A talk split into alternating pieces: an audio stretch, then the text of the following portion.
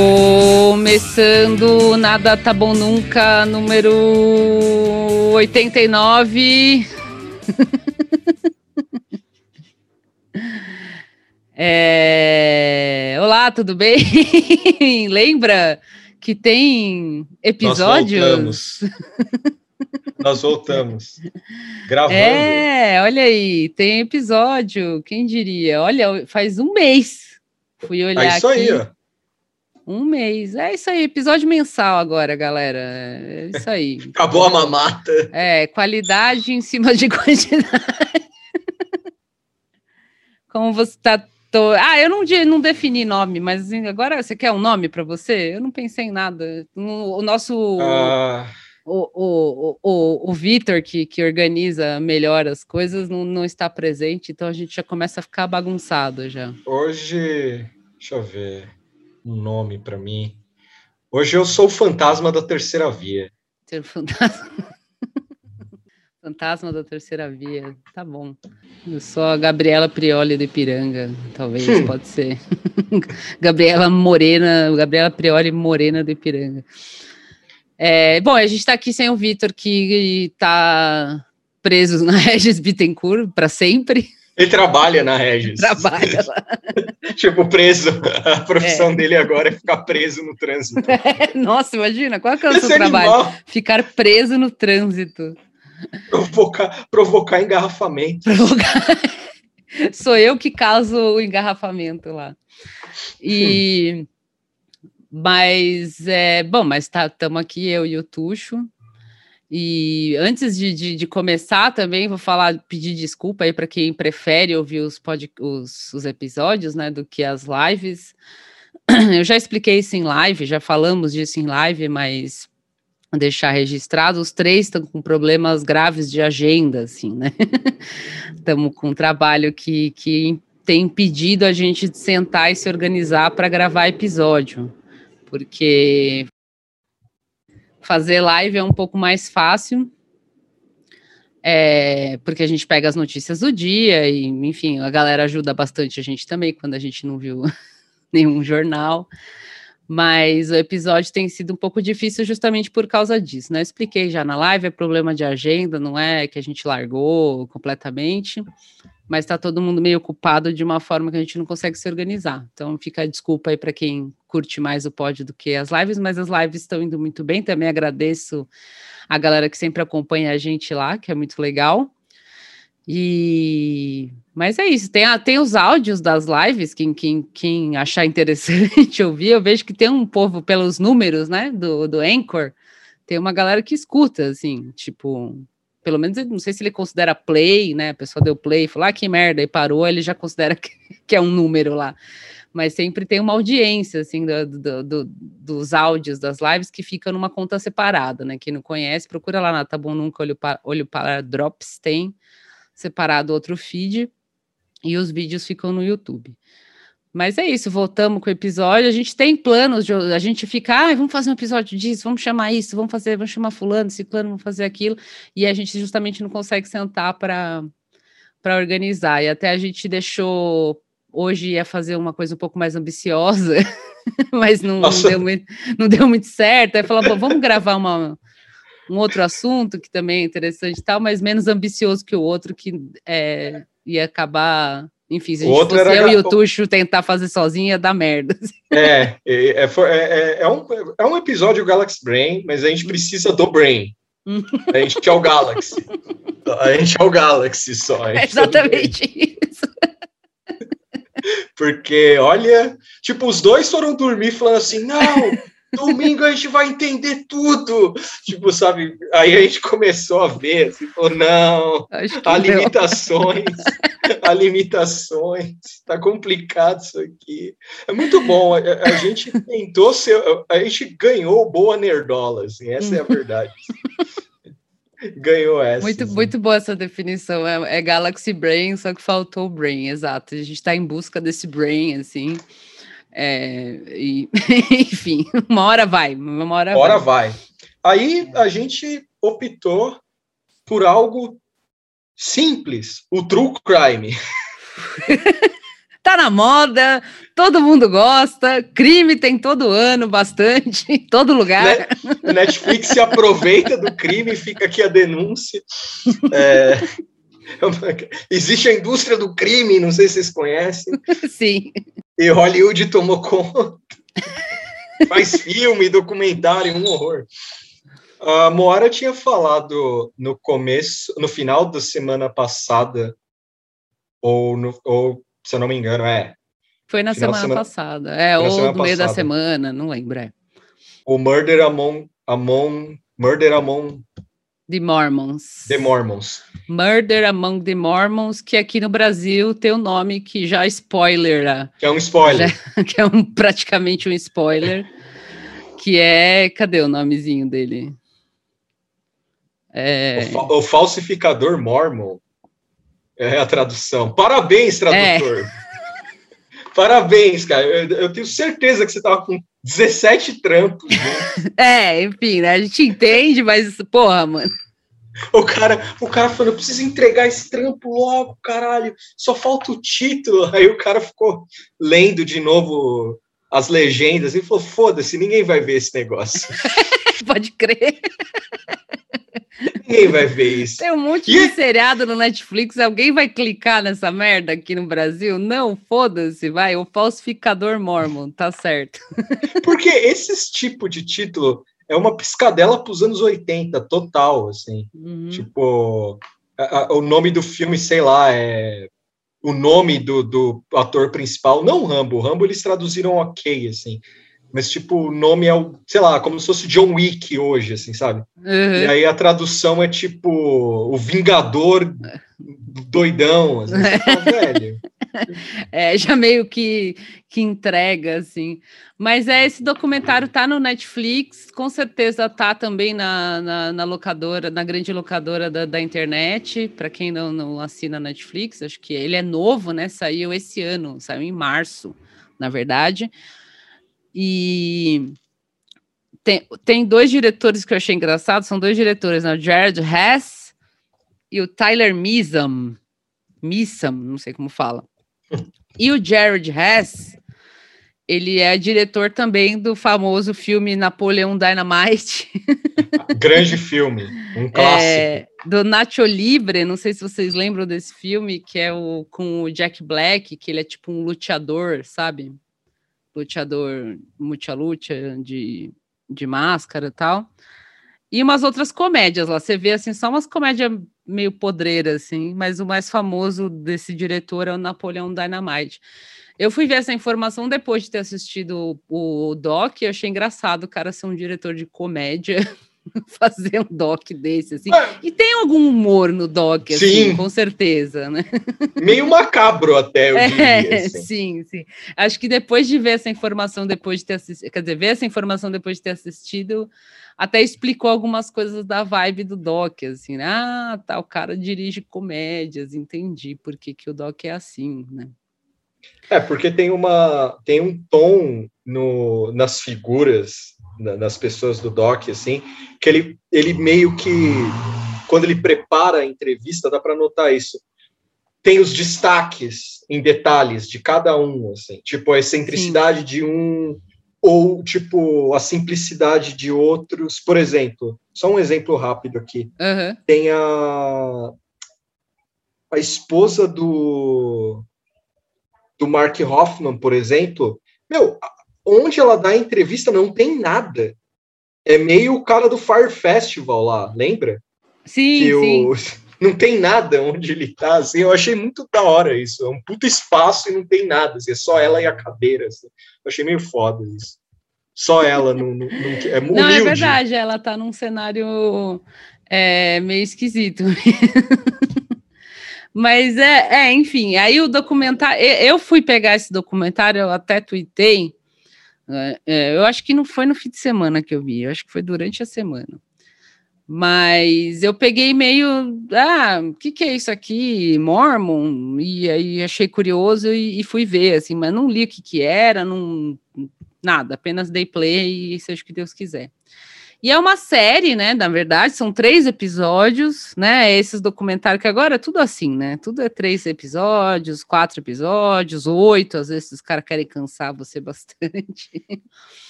e ele foca nos acontecimentos que foram em nos, nos 80, né, em 85, nos Estados Unidos, na cidade que chama Salt Lake City, em Utah, que teve um, dois atentados, dois, três atentados ah, é, com bombas que resultaram em, morte de duas pessoas. E ele explora um pouco que, que, os meandros disso aí, né? Porque aí a gente foi ver, né? A cidade foi, foi, é, foi fundada por mormons, é uma cidade toda mormon, todo mundo lá é mormon, até onde eu vi, né? e explica é, o que, que a comunidade mormon tinha a ver com esses eventos, de, dessas, desses é, ataques à bomba. A gente, eu pelo menos nunca tinha ouvido falar disso, eu vi que pela internet americana, muitos americanos também nunca tinham ouvido falar disso, né? Foi em 85, já faz mais de 30 anos que aconteceu. Então, ele começa meio, ele meio que abre com isso, assim, né? Falando do, dos mormons, olha aqui os mormons tal, e teve esse atentado, e daí ele vai esmiuçando a história, né? Eu só sabia do, do documento. Ai, caralho. O primeiro documento impresso no, nos Estados Unidos, que tem esse documento no filme. Era a única coisa que eu conhecia. Porque saiu, acho que ano passado saiu uma notícia sobre esse, que eu não vou dar spoiler agora. No decorrer a gente vai falar na hora certa. Mas era a única coisa que eu sabia desse caso. Todo ah. o resto eu não fazia quem é, não sabia quem era Mark Hoffman. Não, não fazia ideia que falar de nada. Salt, Salt, Lake City eu só sabia que o Kerouac era de lá, eu acho. Era sei. Mormon? Não, acho que não. Deixa eu ver. Provavelmente não. Ele tinha alguma coisa com Salt Lake City, o, o, o Kerouac. Uhum. Eu, já, eu, eu, meti o, o. Name drop, é. Não, eu desinformei. É o Neil Cassidy, que é de Salt Lake City, o amiguinho do, do Jack Kerouac. Eu sabia que eu tinha, mas deixa eu ver. Jack Kerouac. É, talvez ele tenha, mas isso aí foi, não foi nessa época de anos 80, óbvio. Não, não, não. Não, não tem oh, nada a ver. É. Não, é, é, era o, era o New Cassidy mesmo, Salt Lake City. Eu sabia que tinha alguma coisa a ver com uma hum. turma do Beatnik e Salt Lake City aí. É, ele dá uma, uma visão da cidade, é, só que assim, eu não faço ideia como que é hoje, né? Eu tô falando que é uma cidade toda mormon, sei lá se hoje ainda procede isso, né? Porque, Vamos ver nos anos 80, provavelmente sim, mas talvez não como era em 85, né? Afinal, passou-se aí muito tempo. Mas ele foca bastante é, em, em termos de, de, mostrar assim como eram as coisas nos anos 80 nessa cidade, é muito legal, porque tem muita imagem né, de TV, assim, de arquivo que eles mostram que é, que é interessante, assim, esse vislumbre da América dos anos 80, assim. Mas, é, enfim, é isso. Ele, ele vai com a gente vai, vai explicar um pouco melhor, né? Se você não viu o, doc e, e acha que vai ver spoiler e não quer ver spoiler, né? Não quer saber de spoiler, é que o conceito de spoiler em documentário é um negócio meio maluco. Né? É, é, mas, mas, a gente respeita. Mas é, tá, mas... fica avisado aqui que nós vamos falar do, do documentário até o fim, né? Com spoilers, vai. tipo, então aí você assiste e depois você volta aqui e ouve se você não quiser ter spoiler. Se você não vai ver, assim, eu recomendo ver, porque são três horas, vai, são três episódios, cada um de uma hora, não é isso, Tuxo? Mais ou menos isso, acho, Sim. né? É. 57 hum. minutos cada é, um. É, em uma, em, uma, em uma sentada lá, comendo pipoca, você vê, sabe? Num domingão, assim, você consegue. É, é de ver, e, assim. É de boa, é. Tipo, é, é bem uma linguagem bem de doc de Netflix, mas não é completamente imbecil, assim, sabe? Como às vezes acontece, né? É divertido. É, é, um, true, é um true crime divertido, é foda falar isso, mas é um true crime divertido. Assim. O, o, o legal é que o Doc como a Mora falou, o Doc começa falando de Salt Lake City e começa com uma piada sobre a cidade, falando que quando você chega de avião na cidade, o anúncio do, do, do avião fala assim: é, atrasem seu relógio em 10 anos. uhum. porque fala que é uma cidade muito conservadora. Eu gostei desse detalhe inicial, porque isso não é retomado em nenhum momento documento. Eu nem reparei nesse pedaço, assim. É bem no começo. Acho que eu tava assim. dispersa no começo, porque como eu fui ver meio à toa, acho que eu pus e fiquei levantando para pegar cerveja, ou falando com o Lopes, por aí prestando atenção nos primeiros cinco minutos, assim, é, acontece às vezes. Eu achei interessante isso dele. Eu falei, bom, então vai ter implicações disso do conservadorismo da cidade. Não, ficou meio no foda-se. É, fica meio no, na entrelinha, assim, mas ele é. Isso é uma coisa do Doc também, tá? Ele não, ele não aprofunda muito em nada, ele conta a história direitinho, né? Ele é muito bem contado a história. Mas se você está procurando uma, está esperando, né, que seja uma coisa que vá se aprofundar em questões da religião, da cidade, do não, não, é a não. história do cara lá e é isso, entendeu? tipo, a própria religião, assim, ele conta por cima, né? Até porque a, os mormons acho, são, é, acho não, são é uma religião que nasceu nos Estados Unidos e acho que para o americano, né, para o estadunidense, que seja, é, é, é, muito mais, sei lá, mais familiar, né? Aqui no Brasil, acho que tem bastante Mormon, mas não é a mesma coisa, assim, né? Que todo mundo sabe o que é, enfim. A gente não eu tem até... um Macedo Mormon. é, eu até, a gente até compilou aqui algumas informações. Eu falei para o Tuxa, a gente pode falar um pouco da religião, mas assim, meio que só para caso algum ouvinte assim nunca tinha parado para pensar o que, que era Mormon. Óbvio, eu imagino que Sim. todo mundo já em alguma vez na vida já, já encontrou um mormon na, na rua, né? Pessoal que, que vai, os missionários, né? Que vão divulgar, ou que já teve alguém que era da igreja e tal. Inclusive, eu me deparei com essa informação do que o Gil do Vigor do BBB é, é era mormon, é era, né? Não sei. E eu perdi esse fervo todo, assim, porque eu não estava acompanhando. Mas não é muito comum aqui, assim. Uh, imagino. O amor popular. É, se tem... comparado a outras, né? É, pela, e, pela, pelo site, tem um site da, do, como que chama a igreja do, do dos últimos dias? Olha lá, começou. Ah, até antes da gente começar a falar da religião em si, também estava conversando com o Tuxo para deixar claro aqui, caso você que está ouvindo é mormon, já foi mormon, tem parente mormon, namorado mormon, a gente não, não conhece a igreja, eu fiz uma pesquisa de internet, assim, de ler o que, que tem aqui. Não encontrei muita, muita. Fiz uma pesquisa também, né, ultra aprofundada, mas não tem grandes informações sobre a, a, a, atuação aqui. Tem uma matéria do Globo muito legal, assim, que. Muito legal, assim, muito explicativa, né? É, justamente dizendo que o número de, de, de mormons no brasileiro, é, no Brasil são, é, é grande, assim, perde para o México e para os Estados Unidos. Então tem muito mormon aqui.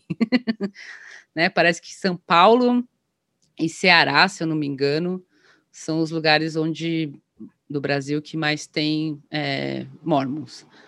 Então, se a gente falar alguma coisa assim muito absurda, já fica aí a desculpa. A ideia não é, é não é sei lá, enfim, aloprar a igreja ou a religião ou ficar falando bosta. A gente vai focar mais no, nos fatos curiosos, curiosíssimos, que, que principalmente ajudam no entendimento do, do DOC, né? Mas eu mesmo, assim, eu não, eu não conheço religião nenhuma, né? Eu conheço católico, é. assim, evangélico de, de convivência, assim, mas eu não tenho formação, acho que eu já falei isso várias vezes em episódios, assim, não, não fui batizada, não tinha formação, não, não, não sigo nada, né? Não sou mais para a ter o mauzão, assim, mas não tanto também, né? mas em geral não ligo muito, assim, então religião para mim sempre vira uma coisa meio de, ah, curiosidades, assim, ah, vou lá aprender e tal, o que, que isso afeta na vida das pessoas, né, como que elas se relacionam, é um objeto mais de estudo, assim, do que qualquer coisa, então é, fica o disclaimer aí que a ideia não é falar, ah, são tudo não sei o quê, ou acusar, porque a gente não sabe, e ainda assim, é, encontrei na pesquisa e no DOC também fica claro que há diversos problemas, né? É, caso de, de, enfim, de problemas em geral, como tem todas as religiões, né? Problema com, com filho da puta, com abusador, com sei lá o quê, coisas é, ultraconservadoras, né? Como ser contra casamento gay, ser contra, enfim, Então, isso você encontra em diversas religiões e Mormon é, é uma delas, né, que, que se encaixa nesses problemas.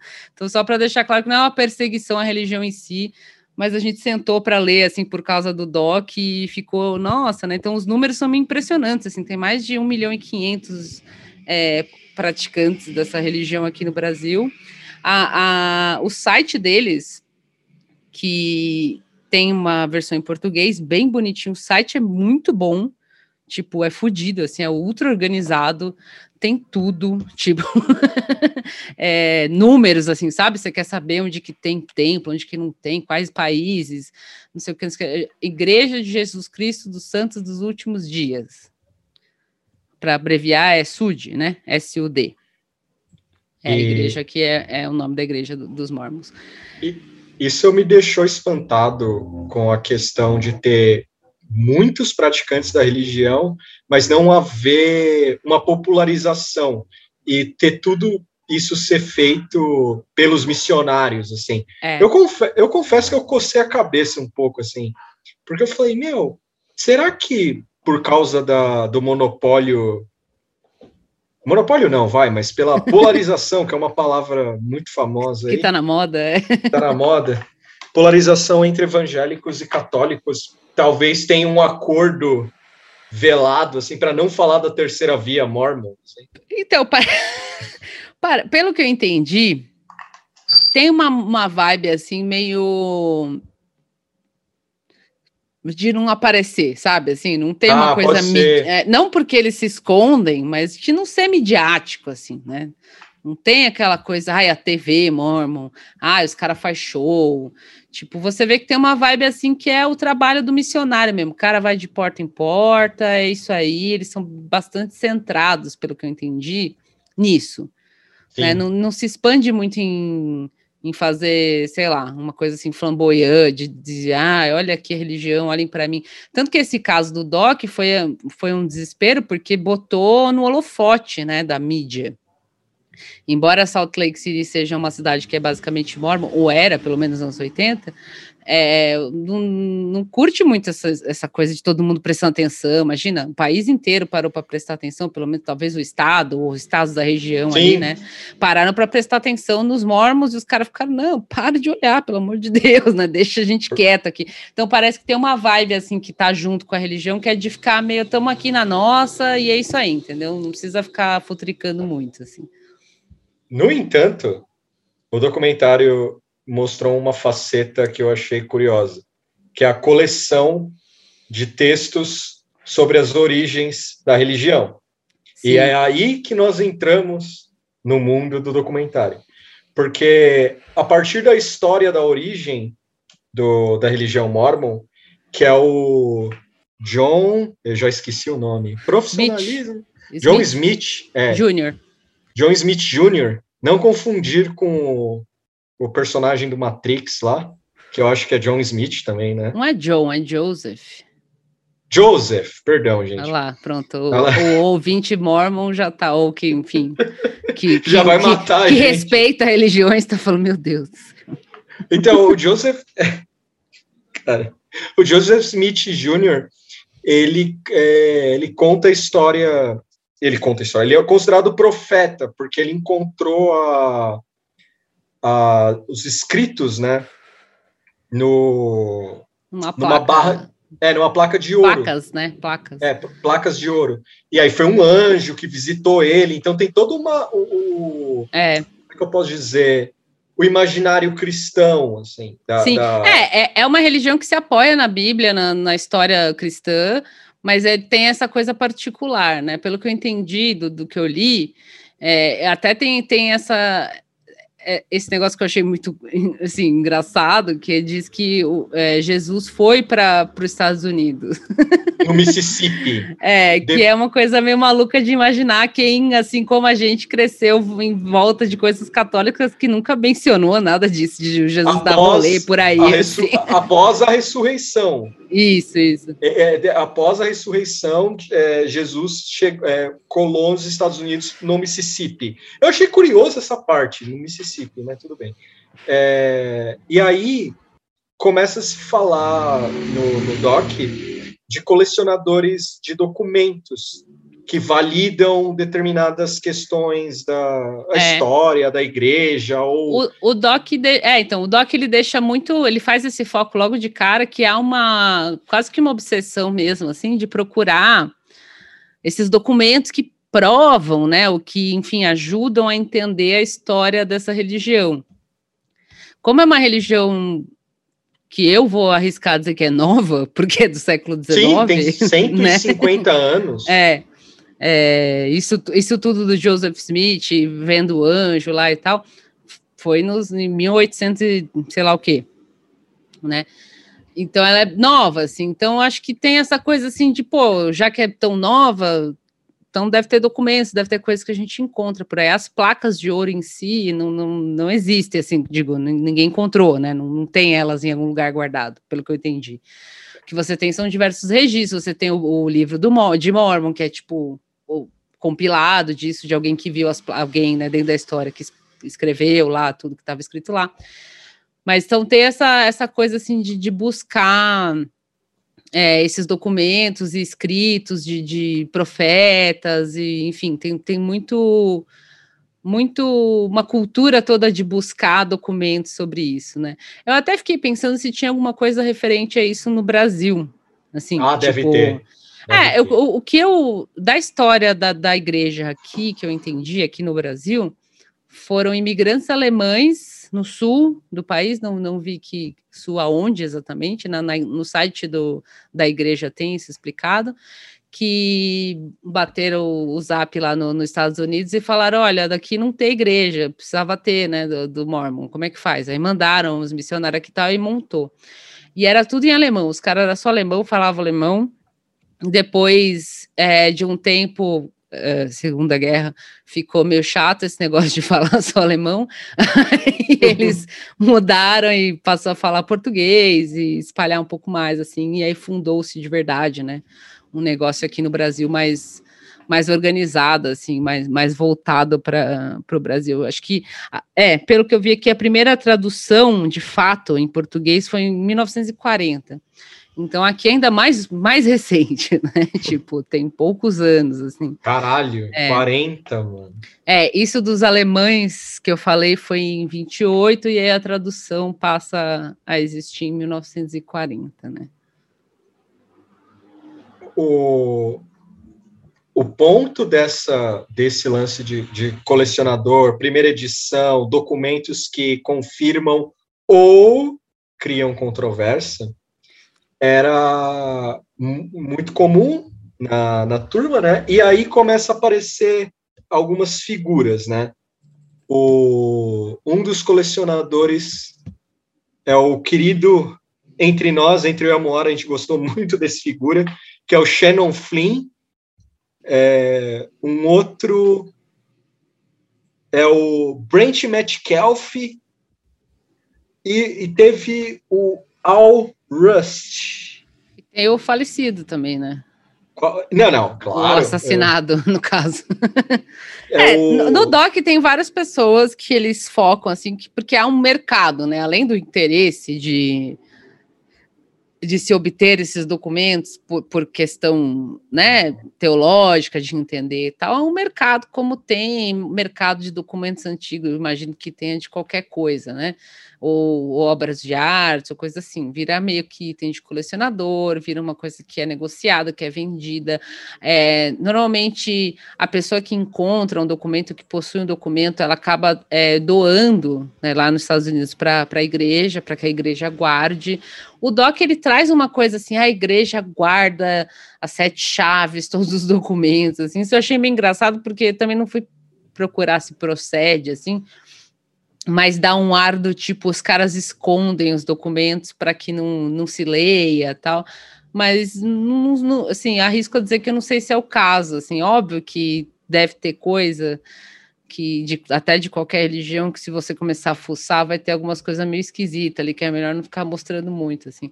Mas o Doc bota de um jeito que há toda uma movimentação da igreja para obter essas coisas que circulam né esses documentos poema relato que seja obter e guardar. Mas tem um mercado de colecionador, né? Dentro do, pessoas que são da igreja tal, mas que colecionam, que acha, compra, vende, especula com isso.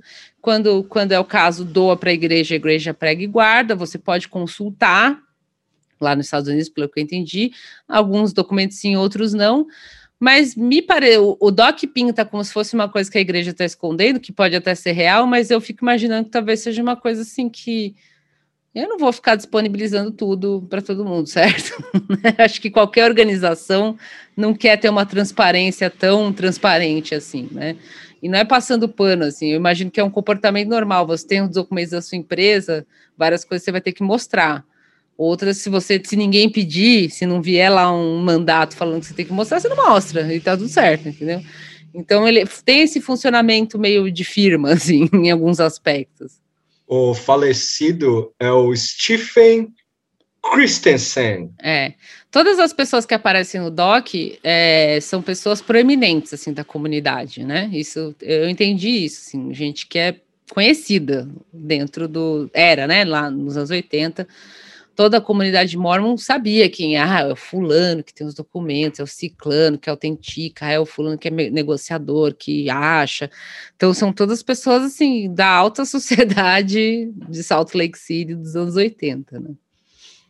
Todos esses figuras que eu falei que estão envolvidos no maravilhoso mundo de colecionadores de livros e arquivos, eles tiveram contato com o Elvis Presley da coisa, que era Mr. Mark Hoffman. Sim. E esse figura, ele surge meio de uma forma arrebatadora, assim, porque ele chega é, trazendo o documento polêmico, que é o da salamandra, é, antes da salamandra, ele é verdade, se é, é não, é, ele se consolida assim como um cara que encontra documentos e que e que é, enfim, um bom encontrador, né, um bom investigador, assim, um bom do, documentarista, sei lá, ar, arquivista, pesquisador, pesquisador, historiador de é, coisas modernas. Nerd! É, bom nerdola. é porque ele encontra lá uma página que seria da, da, das tais placas de ouro, que essas placas de ouro. John, é, do próprio do Joseph. Joseph. Smith, porque essas placas estavam escritas nos hieróglifos, assim, tal, e ele diz que encontrou isso, e aí foi autenticado, e aí tem lá né, a imagem de, dele com os conselheiros lá, os caras fudidão da igreja, falando, olha, que muito louco, tal, e ele doa isso para a igreja, se eu não me engano, né? É, ele, ele pega ele... e doa e todo mundo. E aí ele ganha um status. Olha, esse é o maluco que achou o bagulho lá, muito louco. Ele começa com essa, perdão, é verdade. Ele começa com o, o, o documento do próprio John, do, do é, próprio é, John é o Smith, do Joseph que foi, Smith. que foi transcrito das placas, é. né? Uma folha, assim, que alguém transcreveu. Você pega para ler a história da, da religião, tem um momento que alguém transcreve essas placas, né? E aí isso foi transcrito num, num, papel, lá num livro, e ele diz que achou uma dessas páginas, né? E aí é encontrado lá, os caras, ah, que legal, é isso mesmo, tal, pega e guarda na igreja, lá tá tudo certo. E aí o cara ganha um puta de um status, assim.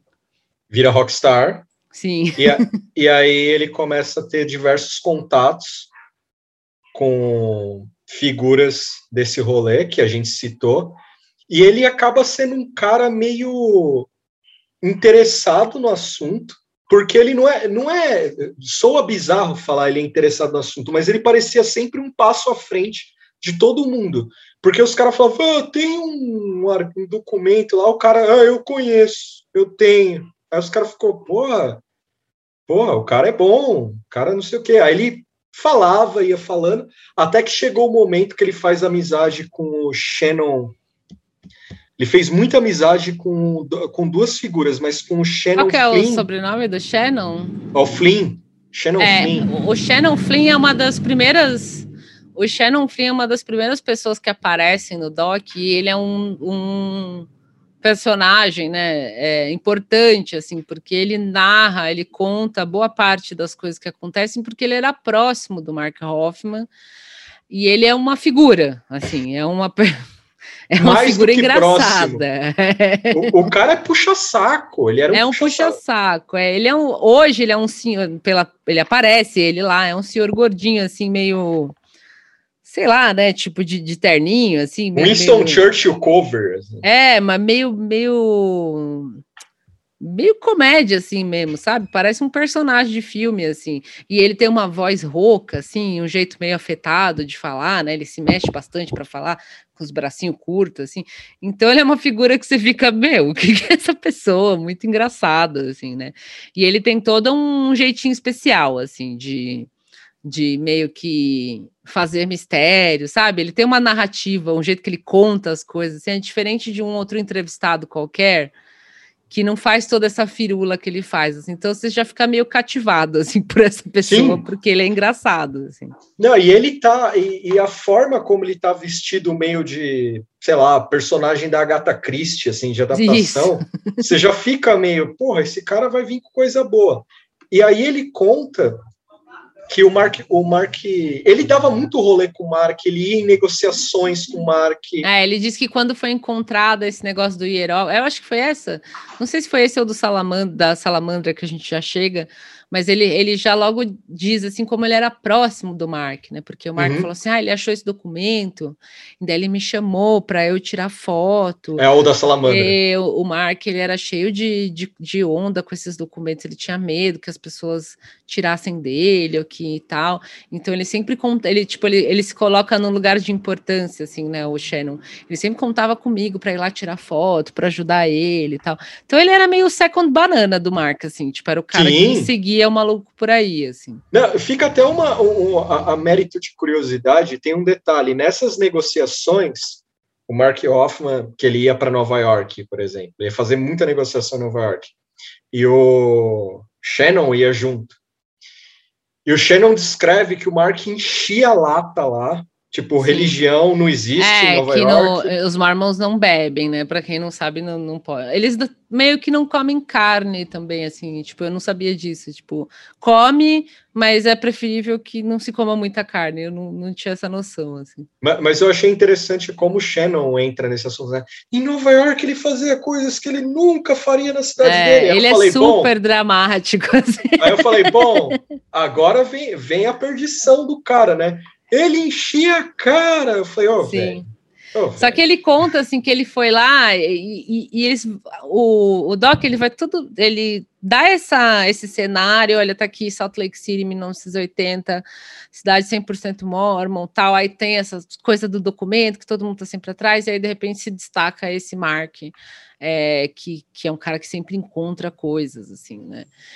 E, e, aí, quando ele conta esse episódio que ele vai negociar um tal documento, tal, qualquer coisa em outra cidade, eu acho que não é nem Nova York, acho que eles vão para Califórnia, alguma coisa assim, não era um outro lugar? Não, o, assim?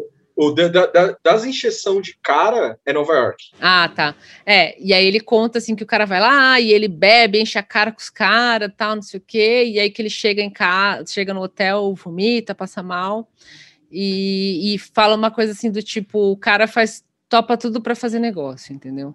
Então, se ele tiver que beber, ele vai beber. E isso no doc fica muito assim: olha, o Mark era um cara que era muito inteligente, que encontrava muitos, muitos documentos e, e fazia vários negócios e tal, se dava muito bem, mas era um cara que era muito focado nisso, ganhar dinheiro. né? Tinha a vibe da, da religião, mas o lance do, do cara era ganhar dinheiro. O cara queria, né, ficar rico. E aí ele vem com o, o jackpot, né? Que é o. Dois jackpot, na real. Vem o primeiro. É, o, é, hum. o é, primeiro que é o da, da salamandra. É. Da salamandra, que é o. Que ele é que é um trecho do, do, do no original, na, na, no lance do texto da. No, da, no livro da, dos Mormons. É, na, na, é, fala desse lance da salamandra, da salamandra branca. É, e mas aí... isso é o que ele, o documento que ele achou. É, é, é. tipo, a origem da religião é o quê? O Joseph encontrou um anjo, o anjo falou: olha, tem aí umas placas, não sei, né? Desculpa aí, mas era algo assim. Aí o Joseph acha, e daí tal, né? Então, qualquer história, qualquer origem, um anjo apareceu para o cara e indicou onde ele encontraria esses documentos aí. Na, aí o Mark aparece com um documento que é uma revelação. Olha, na real, eu tenho aqui um outro documento da mesma época, escrito pelo fulano das Cove, que não lembro, né? Não era o próprio Joseph Smith, não. certo? Era um outro que transcreveu lá, falando que na real não era anjo nenhum que ele encontrou que, que ele, ele seguiu uma salamandra branca até tal lugar na, na, na floresta lá, e a salamandra indicou para ele onde estavam as placas.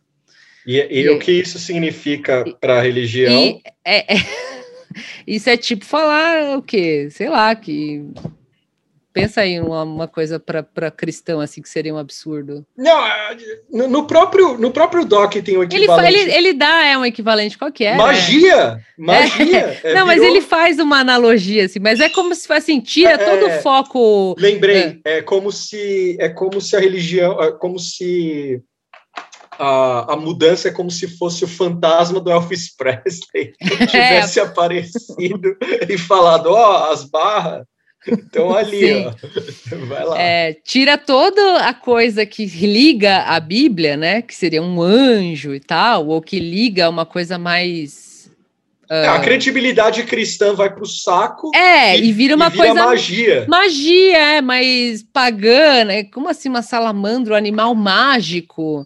Animal mágico é coisa de pagão, né? Que negócio é esse de, de salamandra? Né? e aí é, ele diz que encontrou isso. No, no doc ele fala que né, ele, ele tentou meio que manter em segredo, mas logo começou a circular que havia um documento é, basicamente dizendo que toda essa religião que existe desde o século XIX até os anos 80 tem um início, né? Tem uma origem que é, que é falsa, né? Que o doc, o, doc que ele, o documento que ele encontrou provaria isso, que nada do que vocês acreditam, tipo isso assim, nada que vocês acreditam hoje, não teve anjo, porra nenhuma, era tudo uma salamandra. Então imagina os caras, tipo, fudeu, né? Como Crise assim? de fé. É. Começou, começou uns, uns, levantes, né? Os caras pedindo trans, é, transparência da, da igreja. Sim. Crise de fé. Os caras falando, peraí, o que eu acredito então é mentira. E é esse ponto é importante nesse momento. Sim. Porque aí vem esse texto. Aí vem o, o primeiro, o, o primeiro texto impresso nos Estados Unidos, que é um textinho quadradinho, assim, que seria a primeira, o primeiro uso, o primeiro texto impresso e tal. E aí o Mark, que não é bobo, eu, eu, eu achei essa tática fantástica que ele fez. Ele pega o da salamandra e fala assim, paz, e entrega para a igreja. Sim. Ele, tipo, não, eu, eu quero paz. Entregou o bagulho, os caras colocou no cofre e falou, foda-se, isso é. aí. A isso... gente vai fazer um teste nesse, na, na, autenticidade, mas ninguém quer saber desse texto. E, e botou no cofre. Aí o do. O do não, peraí, deixa eu falar um pouquinho ah, mais da ah. salamandra. É, porque o doc, ele, o documentário, hum. ele, ele cria um pouco uma. Mas muito rapidamente, assim como se a igreja tivesse tentado meio que abafar, né, Sim. esse caso. Mas como foi, saiu, e aí mostra umas imagens, assim, saindo na mídia. Isso eu achei muito doido, assim, tipo, a mídia meio zoando, salamandra, tipo, o desenho da salamandra. Assim. Sim, tipo, aqueles desenhos meio, meio época medieval. É, né? tipo, uma salamandrinha na pedra, assim, aí todo mundo, que negócio é esse de salamandra? Tipo, a América Não. pergunta, assim, sabe? E o depoimento do, do presidente da. Eu não sei se é presidente o nome, mas o da, da igreja lá, o representante mor da igreja. Sim. O cara dá um depoimento que eu achei muito foda, assim. O cara vai e fala, ó. É... Porque é autenticado, né? Ele vem sim, com a notícia, sim. essa é a bad. Sim. Vem a autenticação. E aí o cara vai deprê, assim, dar o depoimento. Eu achei interessante a retórica dele. Ele fala assim, ó, foi autenticado essa porra aqui, é, aí ele fala, ó, é verdadeiro e tal, não sei o que lá, que ele, eles mandaram autenticar, e aí fudeu, porque veio mídia e tal, não dá mais. Aí os caras tinham que tirar o bagulho do cofre e mandar autenticar. É. E aí o cara falou, bom, é verdadeira essa porra, mas ó, pode é, pode ser, como é velho, eu achei boa essa lógica. Assim, como é velho, pode ser gente que queria o fim da, da religião mormon, porque a religião mormon foi perseguida sim, no século XIX. Sim, sim. Sim, isso é uma coisa que também, pesquisando um pouco sobre a religião, eu encontrei, assim, os caras eram perseguidos, é, tinha, enfim, era uma perseguição, porque os Estados, os Estados Unidos, a maioria é protestante, né, protestante. chega esses caras aí, e eles ainda tinham muito uma coisa de querer se meter em política, né, até hoje, e aí, no começo, os Estados Unidos, né, os americanos do, do passado ficavam, não, né, desculpa aí, que é protestante. Então, tinha uma perseguição real. Outro argumento que ele, que é embutido nesse que você falou, que tem o vídeo, né, do... Sim. Desse diretor, sei lá, né, também não lembro o nome. Tá no, lá falando para todo mundo, assim, falando, tipo Além, é, o documento é, é real, ele é datado de tal e tal época, então o documento é real, mas na época havia muita falsificação também. Sim, isso eu achei foda. Ou seja, ele não, não, ele não poderia ele chegar e falar que é mentira, porque foi testado para se dizer que era real, supostamente passou-se lá por testes, né? Quando você tem um documento, uma antiguidade, você tem toda uma indústria de, de pessoas que vão olhar com a, com a lupa lá e fazer testes e tal, e dizer sim, esse documento é daquela época. Então ele, o cara não tinha que chegar, não tinha como chegar lá e falar assim, não é mentira, tá no full negacionista, assim, não, é, tá tudo errado. Porque eu, né, não eu dá. Não Ele provas, só fala assim, eu tenho convicção. O documento é real, mas pode ter sido uma falsificação feita na época justamente para nos prejudicar, porque os caras não gostavam da gente e tal. Então tem isso. E eu achei também genial, assim, porque você vai falar o quê? Não, é verdade, pode ser, né? Então, tipo, o cara que... perdeu. É, eu estava é. falando para Moara antes de gravar. Tem depoimentos nesse documentário, a gente está corongado com CPI. É, é da hora ver uma, uma retórica objetiva, uma saída pela tangente inteligente. sim! É, é, é, é, foda. Eu fiquei, eu falei, beleza, eu quero viver esse mundo. Onde o cara. Onde o cara... Porque é, essa é uma, é uma um, um, um, retru, um truque bom, assim, uma, uma forma de retrucar interessante, né? Porque se o cara fala que existiam falsificações antigas, para mim faz muito sentido. Vai, se eu cheguei aqui agora e ouvi o cara falando isso, eu vou falar, é, com certeza devia ter coisa antiga que era falsificada, porque não teria, né? tipo. Porque, é porque eles agiram rápido, só que aí que tá. Rápido a partir do momento que vazou, né? Porque é. o, isso o documentário que meio que bota pra gente, né? Que havia um, um interesse em esconder mas que começou titi, até a hora que chega na mídia e aí escancara e aí a igreja é obrigada a se posicionar a respeito disso, né? Só que quem fez a averiguação não era alguém muito confiável, mas a gente vai falar isso mais para frente. É, ele depois desse embrólio todo de salamandra e o caramba, ele, o nome dele cresce e tal, Sim. e aí ele vem com simplesmente o, um documento que seria o primeiro documento impresso nos Estados Unidos.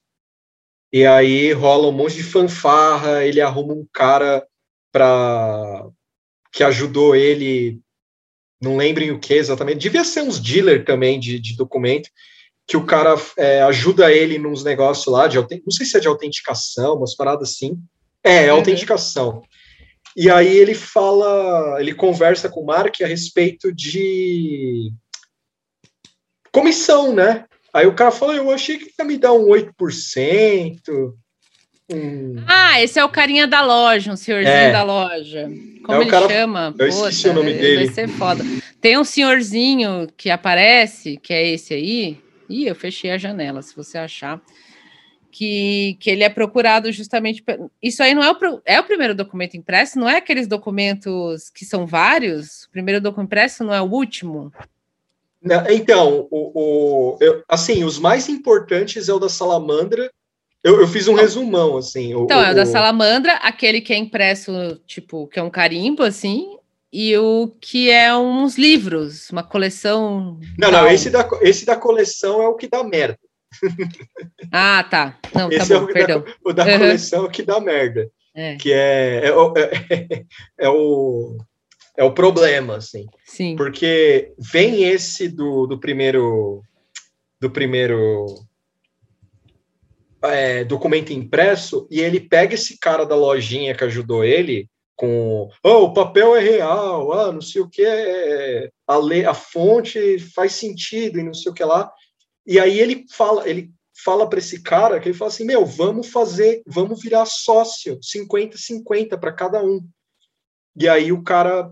É, existe uma compra desse documento, desse documento e aí os caras mandam para tipo um esquema ultra NASA para analisarem a porra do documento, que eu achei engraçado essa parte.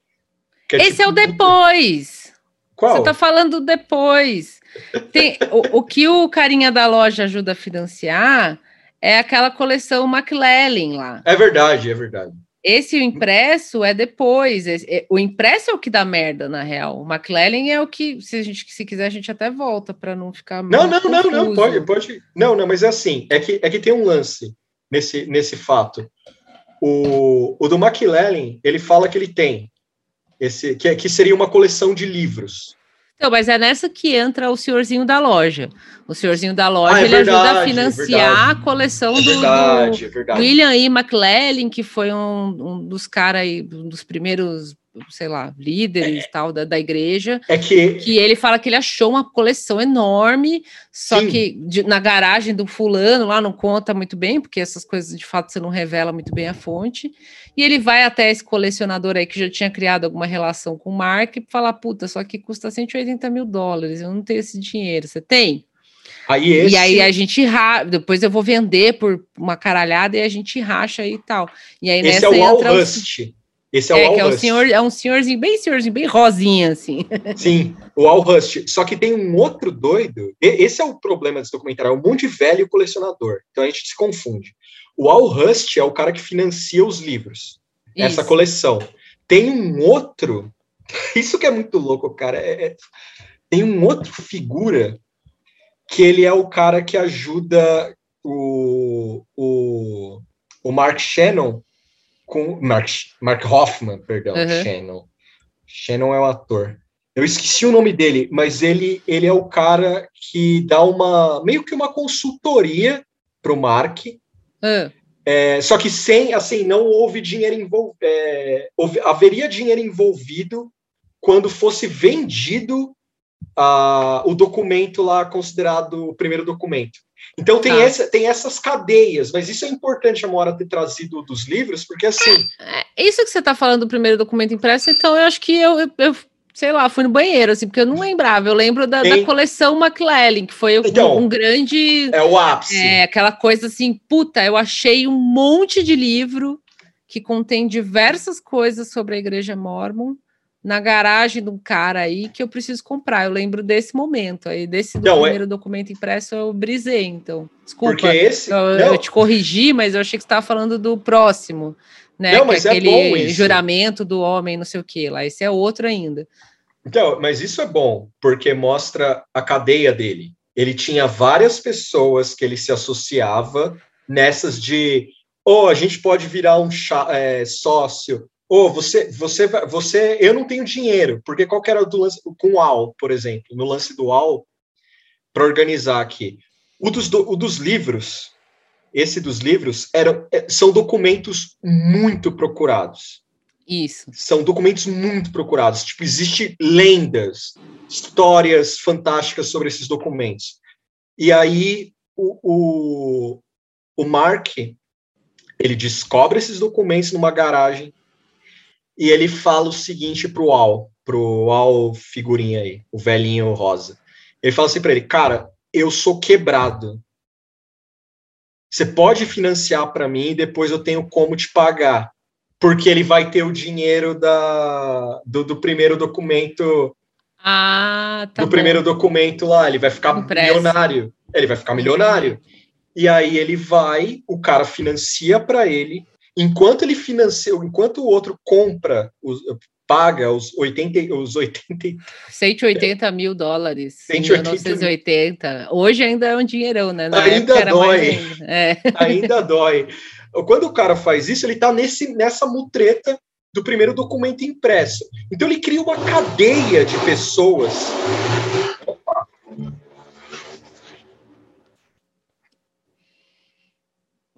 Então ele cria uma cadeia de pessoas. Sim.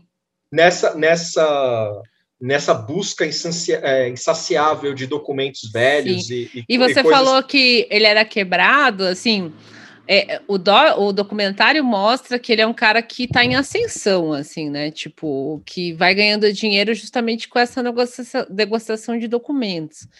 Então, assim, ele era quebrado para fazer uma, uma, uma, negociação desse naipe, né? De 180 mil dólares, que devia ser uma grana inimaginável, assim, nos anos 80. Hoje ainda é, né? Para mim é, pelo menos. Não, ainda dói para mim. Eu vejo os números, ainda dói. É. E é o que acontece. E ele começa e ele ganha muito dinheiro, né? Isso mostra um pouco da vida dele, então... assim, que ele passa a então. comprar carro, não sei o quê, enfim, ter câmera. Por isso tem muita, tem muito registro da esposa dele, né? A esposa dele é outro personagem que aparece. Eu até achei que ela apareceu meio pouco, assim, porque ela era uma pessoa que estava lá, né? Mas, e, mas eu acho que há um tem, tem filme dela mostrando, né? E, imagina a pessoa ter câmera, né, para filmar a família. Então tem bastante imagem disso, porque era um cara que eles, eles até definem ele como um yuppie, né? Sim. Na época, assim. tipo, isso é muito. O que a Mora trouxe é, é, o lifestyle. Isso é um ponto importante, porque assim. Enquanto ele está fazendo essas negociações, ele está enchendo o cu de dinheiro, só que ele é extravagante. Ele, ele tem uma fase essa fase das viagens, que ele só ia em restaurante. O puta pica. carro que ele co compra lá, que é um, sei lá, um Mercedes, um, sei, um carro fodido lá azul. É, é um carro doidão. japonês brutal. Assim, Toyota, não sei. É um, um Toyota, carro que ninguém é um tinha, assim, na é. época. Era um carro de, de esporte fudido que só Playboy tinha, assim, é, o ele... cara era tipo um nerd de família e tinha um puta carro. Assim. Não, o cara tinha dois carros na garagem. É, uma, uma van. Uma van pra mulher, porque eles tinham três filhos, né? Eu tava com o terceiro para nascer, alguma coisa assim. E, e o carro esporte dele, assim, bem típico, né? Dessas coisas americanas. Assim. E é muito louco, porque a, a, vida desregrada dele no lifestyle acaba fazendo com que ele peça dinheiro emprestado para alguns caras para financiar a loucura dele. Esse documentário tem muito detalhe, então o que, que dá para colocar? A partir dos livros do, dos, do, qual que é o nome? É Mackin, sempre McLellan. McLellan. A partir disso, toca a sirene no figura aqui chamado. Cadê ele aqui? Vamos lá. É, Stephen Christensen, que é também um, é um colecionador. Só que esse Documentos. cara. É, esse cara. Pelo que eu entendi, ele não era da igreja. Ou ele. Ou ele não. era mais. É, ele era um cara que que se interessava por documentos da igreja e outras coisas, mas acho que ele não era um praticante, assim, posso estar errada, mas me passou essa ideia. Era um businessman, né? É, colecionador sério. É, sério, assim. É. Colecionador sério ficou interessado com, com as descobertas do, do, Mark, do Mark Hoffman. E aí, esse cara, o que ele faz? Ele fala: opa, tu conseguiu os livros? Tu conseguiu os livros? Então eu quero essa porra. E aí ele deu um prazo muito curto. Eu vou explicar depois por que curto. E aí uh, coisas acontecem quando há uma bastante mídia no Mark. Sim. Aconte é, o que acontece? Aí, aí as coisas ficam estranhas. Eu gostei desse momento. É, porque tem, tem ele, o, o documentário vai, vai fazendo todo esse crescendo. O fone desligou. Não, é porque estava ah, ah. passando uma puta Perdão. O documentário vai fazendo todo esse crescendo. Olha, esse cara que acha o documento, e daí não sei o que, não sei o que lá, e aí de repente ele acha essa, essa, essa puta coleção que vai parar nos ouvidos desse Steve Christensen e tal, e, e, e começa a haver uma pressão, né, de para o Mark entregar essas porras. Tipo, e aí, cadê? Né? Cadê? Cadê tal? Porque parece que já tinha havido algum adiantamento de pagamento, isso tinha Sim. também, né? E aí o cara começa a pressionar, bom, já meio que comprei, cadê e tal. E aí é a hora que, que a gente chega no, no momento dos ataques à bomba, né? Numa bela manhã lá, esse Steve Christensen chega no escritório dele, é, tem uma caixa lá, ele vai abrir a caixa, a caixa explode na cara dele, ele morre. Imediatamente, mesmo, assim.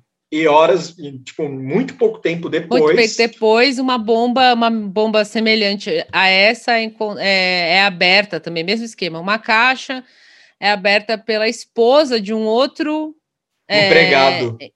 É, é, um outro negócio desse, desse mesmo mundo de negociador aí de, de documentos que estava endereçada, na verdade, ao cara, mas quem abre é a esposa e ela também morre. Então são ataques de bombas muito assim. Não era uma bombinha, era umas puta bombas de cano com prego dentro, um negócio assim, devastador. Trabalho. É, Trabalho cruel. É, tipo, ataque terrorista, assim, a galera morre. E isso, anos 80, ainda nem, acho que nem tinha tanto essa coisa de, né? Mas é uma coisa, assim, ultra traumática para a cidade, né? Imagina bomba, né? na, na, na, cara do cara, uma morte horrível, assim, tem foto, mostra um pouco, né, das fotos no Sim. documentário. Não Sangue assim, é tipo, não mostra tipo o cara explodido assim, mas mostra umas, né, a cena, sangue e tal. Então, mas você imagina uma é, uma coisa que um, uma mídia que já está prestando atenção um pouco nisso, de repente acontece essas duas bombas, né? Completamente devastador para a comunidade, para a cidade, para as pessoas da igreja. É um negócio que fica, nossa, deixa todo mundo em alerta. E aí tem uma terceira bomba. Um dia depois. É. Que, que é, é, no carro. Do carro do Mark Hoffman, o carro esportivo foda dele lá, ele vai, vai abrir a porta do carro e explode a bomba na cara dele também. Só que ele não morre. Já, né? Não, isso é, nem precisa esticar muito. O Doc até dá uma esticada que a gente fica meio sem saber se ele morre ou não, né?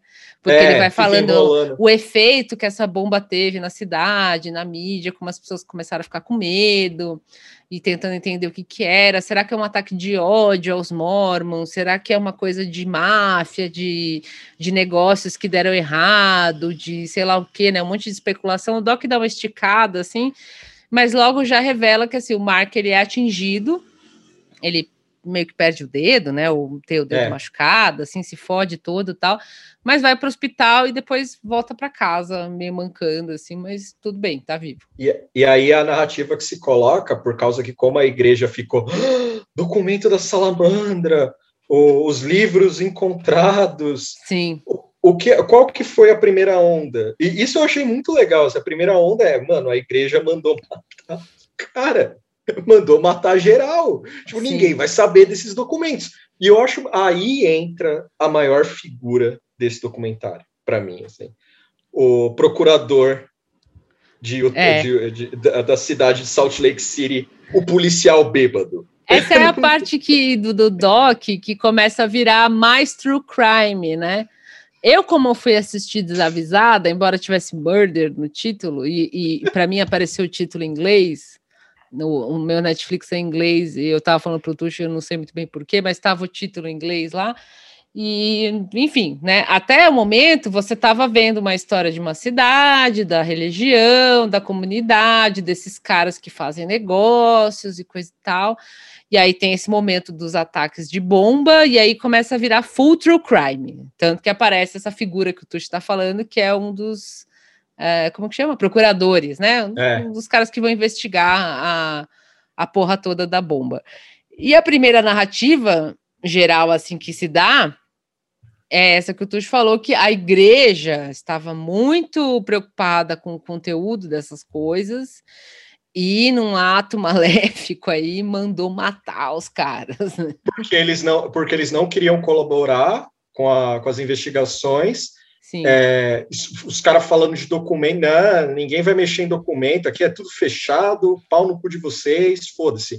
E aí ficou esse clima, porra, porra o maluco lá, o, o grande o, o, o, grande dealer de, de documentos, os documentos tudo queimado no carro, os caras falaram, não, é. fudeu, é. mano. Porque é engraçado que mostra, tem essas imagens, né? É, o cara explodido lá, tipo, sendo atendido, e uma, assim, ultra cinematográfico, né? Uma papelada saindo do, do, do porta-malas do carro, né? Umas papeladas meio queimadas, e mostra os investigadores meio, tipo, pegando, assim, o é, que que é isso? né? Tipo, pegando um livrinho. Um livrinho. Então tem essa imagem do livrinho e dos, das papeladas, assim, para tudo quanto é lado, é muito marcante, assim. E aí você fica muito, meu Deus, é uma conspiração, né?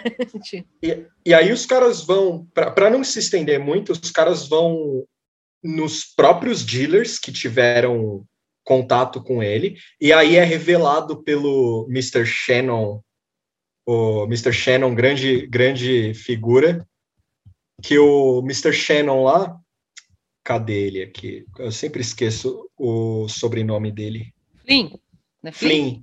Não, não, não é Flynn. É Flynn. O é. Shannon Flynn que acontece? O Shannon Flynn ele dava rolê com o, com o Mark e eles gostavam de dar tiro no deserto. Que fofos, né? No deserto da Califórnia, adoravam dar tiro lá. Compravam e aí ele com, Uzi, com, é, as Uzi. armas que não, não, se, né? Acho que não sei se na época era, era legal. Eu acho que não, né? E aí o cara vai no depoimento e diferente do Brasil, onde você fala coisas controversas e nada acontece, o cara fala, ah, eu comprei arma, não tinha registro, foda-se, aí o cara foi preso. tipo, Inclusive tem uma cena de imagem, isso é muito legal no doc, porque tem tudo registrado, né? Como foi há Sim. 30 anos atrás, você tem registro de tudo, assim, por, pela TV e tal. E aí mostra ele num programa, tipo, o que é aquele programa lá? Tipo, Márcia. É tipo Márcia da é. vida, assim. Que, que, ele, que ela é foda. É Márcia de Utah, isso. assim. É legal E o, o Shannon novo, assim, bem gordinho, esquisito, assim, tipo. É, meio, sei lá, o que seria hoje tipo um nerds, assim, bem nerds de finanças, assim, né? Aquela carinha assim.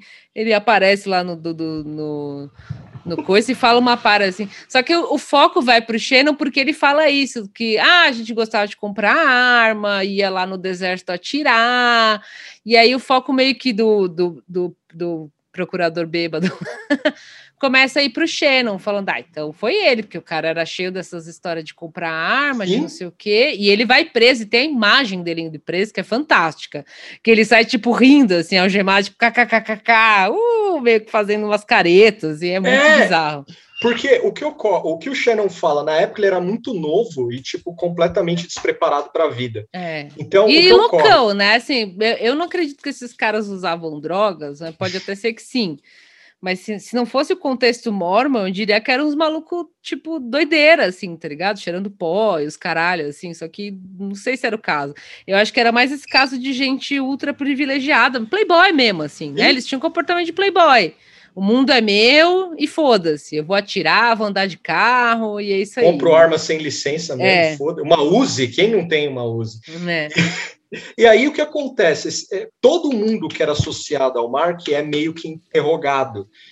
E os caras, meio não, é, são interrogados. E todos eles acabam se safando no polígrafo. O próprio Shannon se safa no polígrafo. E o Mark também, né? É, então, aí é a parte importante.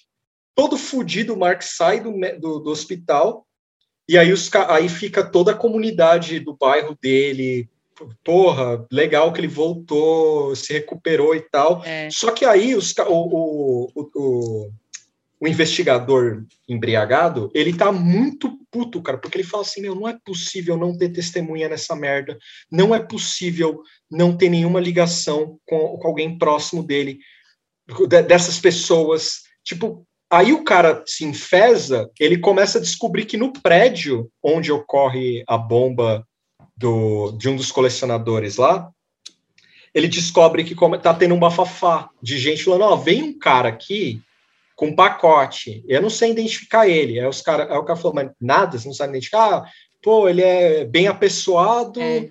É, é, isso, isso foi meio estranho, porque, pelo menos pelo documentário, deu a entender que demorou para encontrar essa testemunha. Era uma testemunha. Né? Porque até então ficou aquela Sim. coisa assim: ah, a igreja mandou matar todo mundo. Ah, foi o Shannon, porque o cara é meio esquisito, doidinho, então deve ter sido ele. Ah, não, acho que foi o Mark, ou ah, acho que foi o outro fulano que também estava metido, foi um negócio de dinheiro. E aí ficou uma coisa meio tipo all over the place, assim, até que surge esse essa testemunha. Sim. E aí, assim, fica meio parecendo um pouco incompetência do, da galera que estava investigando. Assim, Mas sabe? eu acho que foi. Porque eu fico imaginando, porque a, a, testemunha que eles acham é um carinha, assim, um fulaninho lá qualquer tipo um senhorzinho, né, meio, não senhor, né, um cara assim, tipo carequinha, tal, de oclinho, falando tipo, então, eu vi um cara chegar aqui com um pacote, ele estava andando para lá e para cá na frente do prédio, aí ele entrou com esse pacote e foi embora.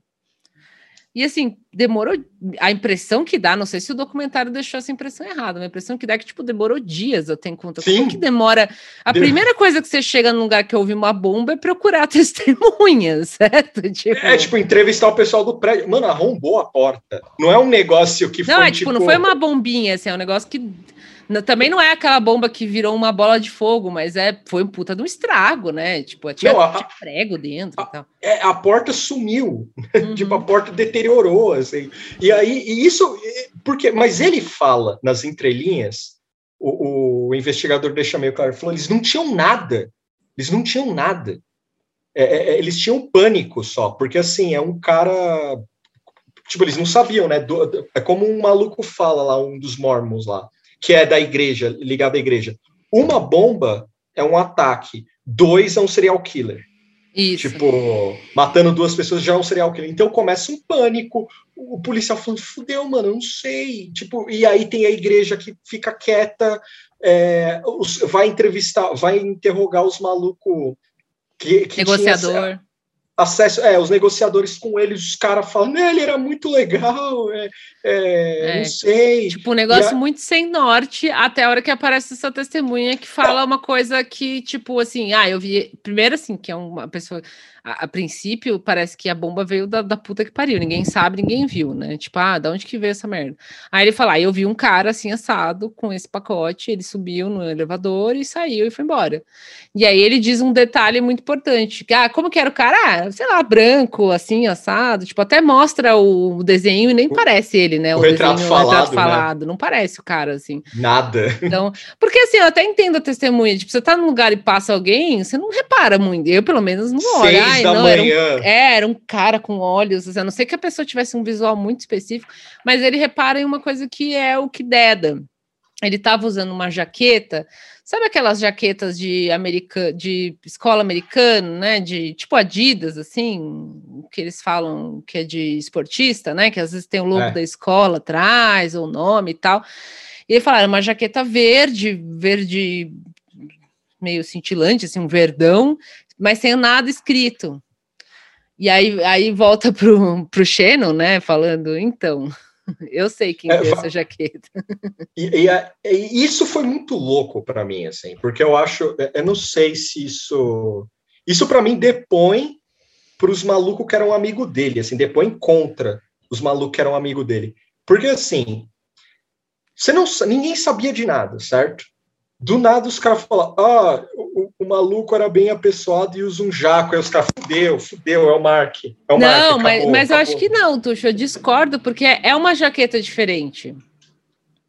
Porque é uma jaqueta ah, entendi. de escola. É verdade, é verdade, é verdade. É uma jaqueta Agora dessas de escola que não tem nada escrito e era um verdão, assim. E pelo, era, era, tipo assim, você fala, ah, era uma, uma casaco da Adidas, só que ao invés de três listas, tinha cinco.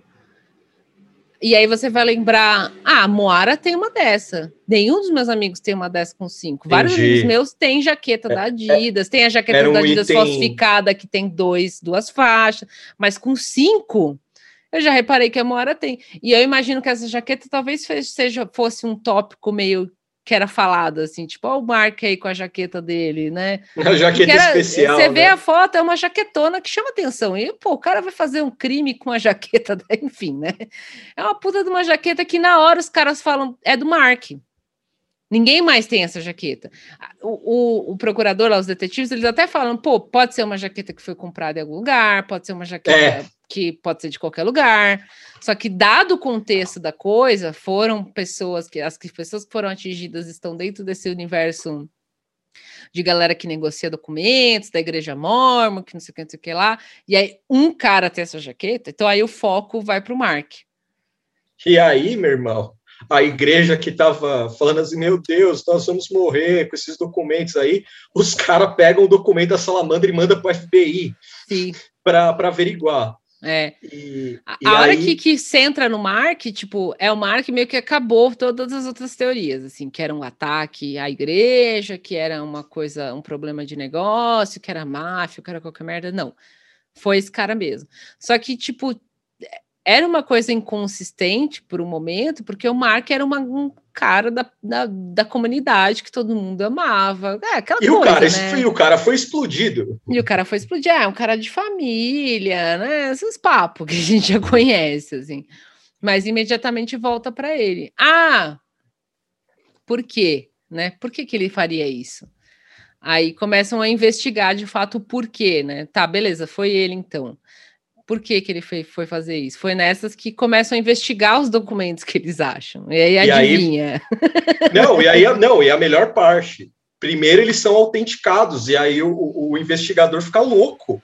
Porque tanto do primeiro, o do primeiro, é, do primeiro artigo é, Dos hierógrafos. É, não, não, o publicado. O, hum. o, que seria. Porque ele ia ser comprado, ia ser exposto na, na, na Estátua da Liberdade, o, dentro da Estátua da Liberdade e o caralho. Isso tava para ser analisado no decorrer do, de, de que o Mark é o principal suspeito. Aí a igreja fica maluca, pega o arquivo da salamandra e manda pra porra dos malucos investigar do FBI, é, do que FBI foi uma coisa inédita, tipo, a igreja Sim. pegar um documento deles e mandar para um órgão do governo para autenticar. Mas, porque mas, a primeira suspeita foi, bom, foi um negócio, porque esses documentos são falsos, alguém estava devendo dinheiro, então a gente precisa ter certeza de que esses documentos são o que eles, que eles são. E vai para o FBI. E aí o FBI fala, não, é real mesmo. É real. aí o maluco, o investigador fica assim, meu Deus, o do FBI, né? Ele fica louco com, com o negócio. Aí descobre que o do hieroglifo maluco também é. É, segundo a, a, a, investigação da CIA lá, do, do, é... do FBI, da, do governo, né? Não, não, a do FBI é do da Salamandra. Ah, tá. O, aí vem o lance de que os caras, o, o, investigador fica cabreiro, que ele vai, ele vai falar com os caras que investigou. O, ele vai falar que com o pessoal que, que autenticou. Aí ele descobre que um dos caras lá é historiador e mormon. Aí o cara, ah, meu amigo. Ele, não, eu vou pegar a segunda opinião. Ele, contra... ele liga para um maluco e ele até faz piada, assim, no documentário, o, o cara que vai investigar os bagulho, os, documenta... os documentos. Ele pergunta assim para ele, qual que é a sua religião? Eu, Como assim?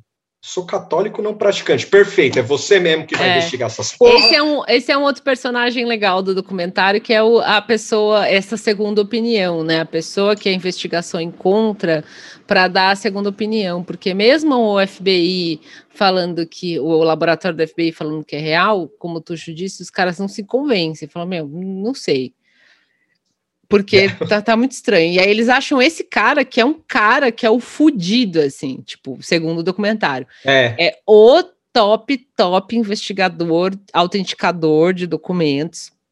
Se existe alguma pessoa nos Estados Unidos naquela época que poderia dizer se alguma coisa é falsa ou verdadeira, era aquele maluco.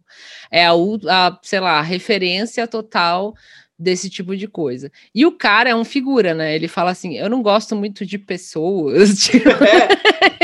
eu, fui, eu achei que eu ia ficar uma semana em, em, Salt Lake City, aí eu descobri que ia demorar mais. Aí eu Sim. falei, porra, que saco!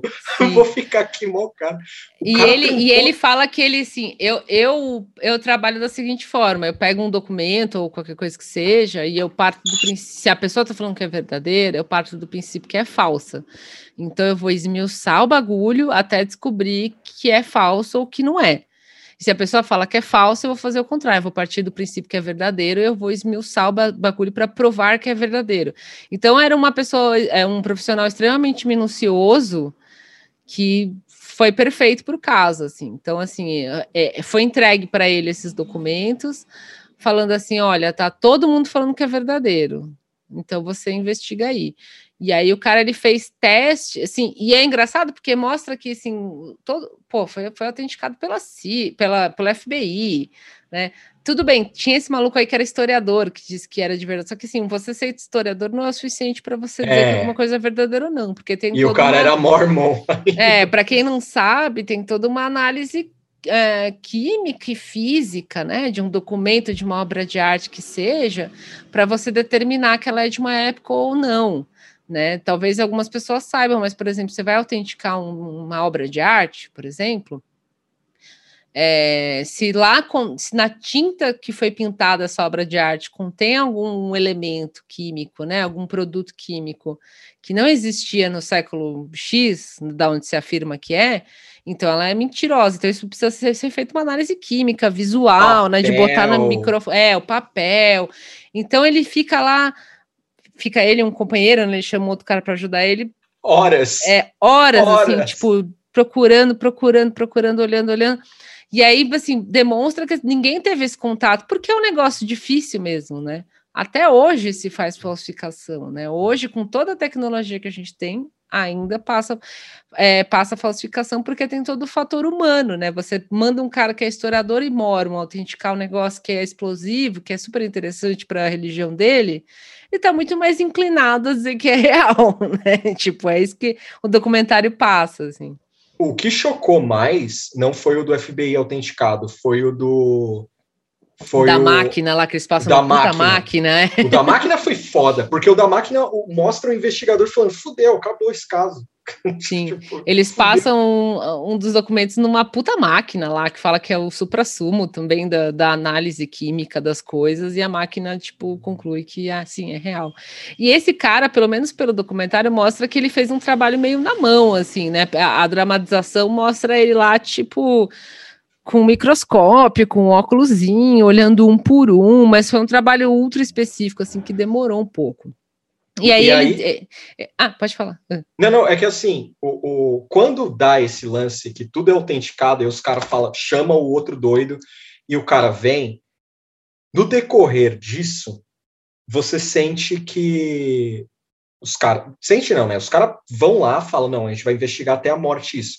E aí os caras descobrem um padrão no, na, na tinta. Isso. E aí os caras, porque tem umas rachaduras. É, e aí o... os caras.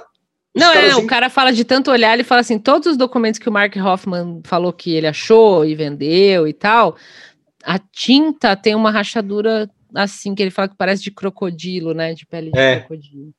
E aí ele comparando com outros documentos que eles sabiam que era da época, ou que tinha alguma outra uma autenticação melhor, ou que eram documentos mais antigos, enfim, né, que não era do Mark, não tinha essa rachadura. Então, assim, foi todo um trabalho do cara encontrar esse padrão, e aí eles conseguiram separar. As do Mark tem rachadura, as que não são do Mark não tem. Então, logo, essa rachadura é o que prova que tem alguma coisa errada com esses documentos. E, e aí os caras pegaram tudo de novo de prova, tudo de novo, tipo nota, e aí os caras descobrem uma, uma empresa de fotocopia, fotocopiadora. Sim. E aí os caras falam Mark Hansen. Quem é Mark Hansen? Aí eles é. vão procurar esse Mark Hansen, que tá com o nome na nota, e vão na lojinha. Aí chega na loja, eu achei animal isso. Ah, é, é um dos momentos para mim mais bonitos da, do, do tipo. Como é que eu posso dizer?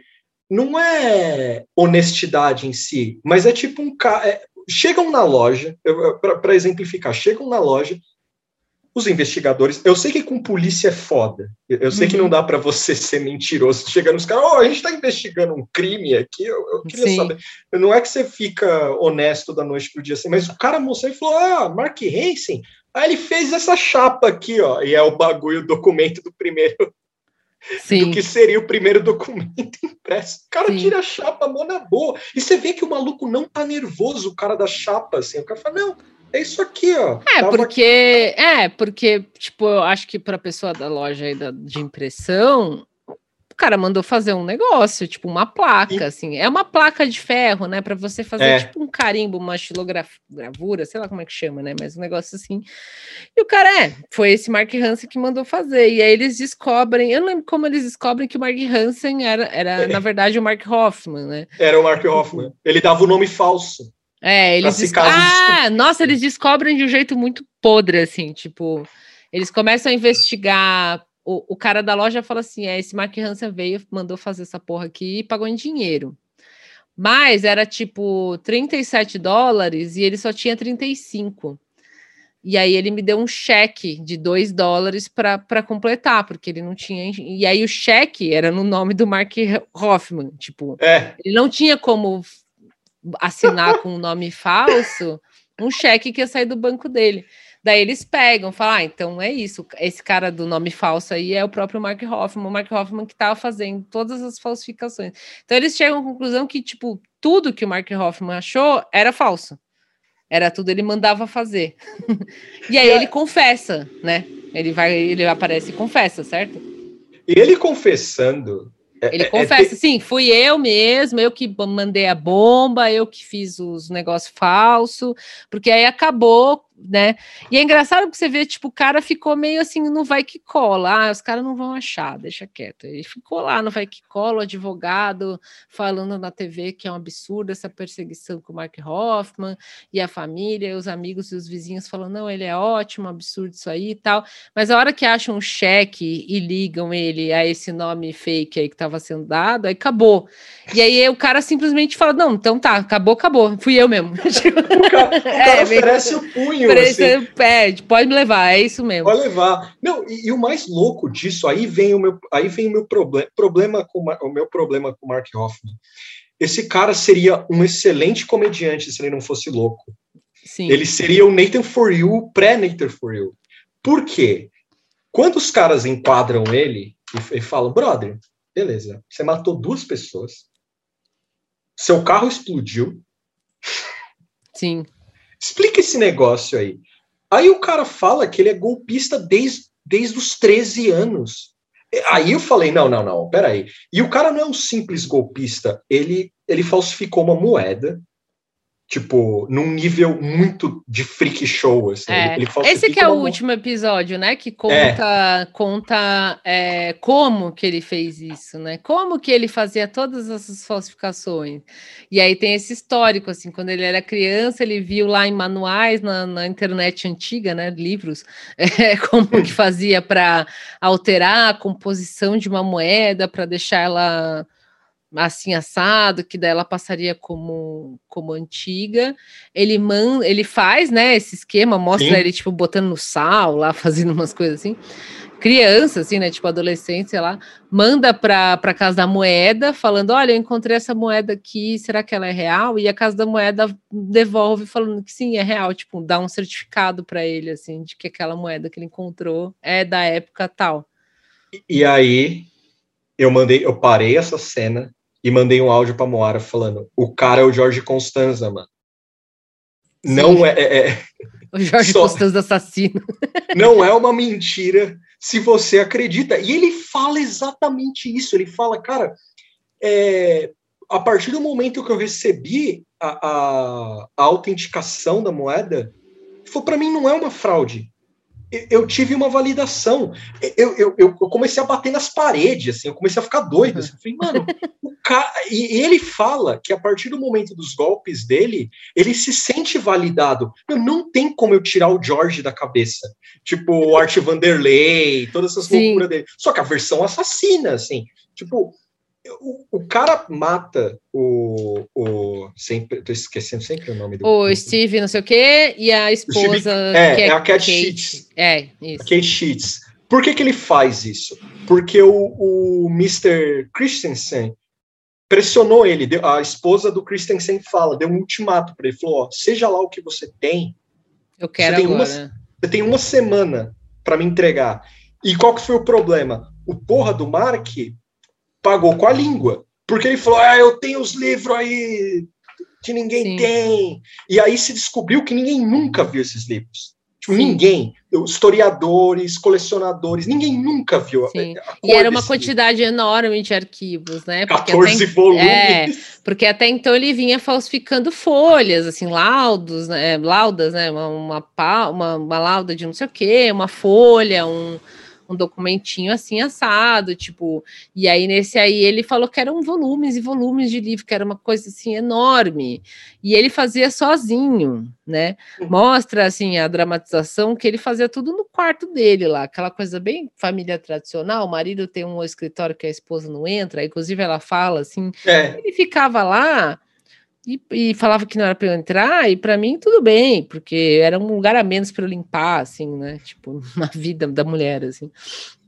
E, e, e além da falsificação, ele começa a desdobrar, assim, que, que, tipo, o cara, além dele ser um falsificador que falsificava as coisas para ganhar dinheiro, né? Porque isso normalmente é uma motivação que é comum, assim, né? O cara falsifica coisas para que ele venda essas coisas e ganhe dinheiro.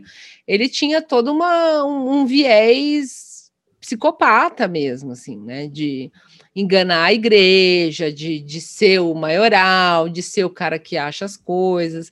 Então, nesse último episódio, começa a entrar um pouco mais nessa parte psicológica do cara, assim, né? O que, que ele fazia. Um dos documentos que ele vendeu lá, que ele achou, ele fez todo um esquema para a esposa dele achar que mostra é. isso, né?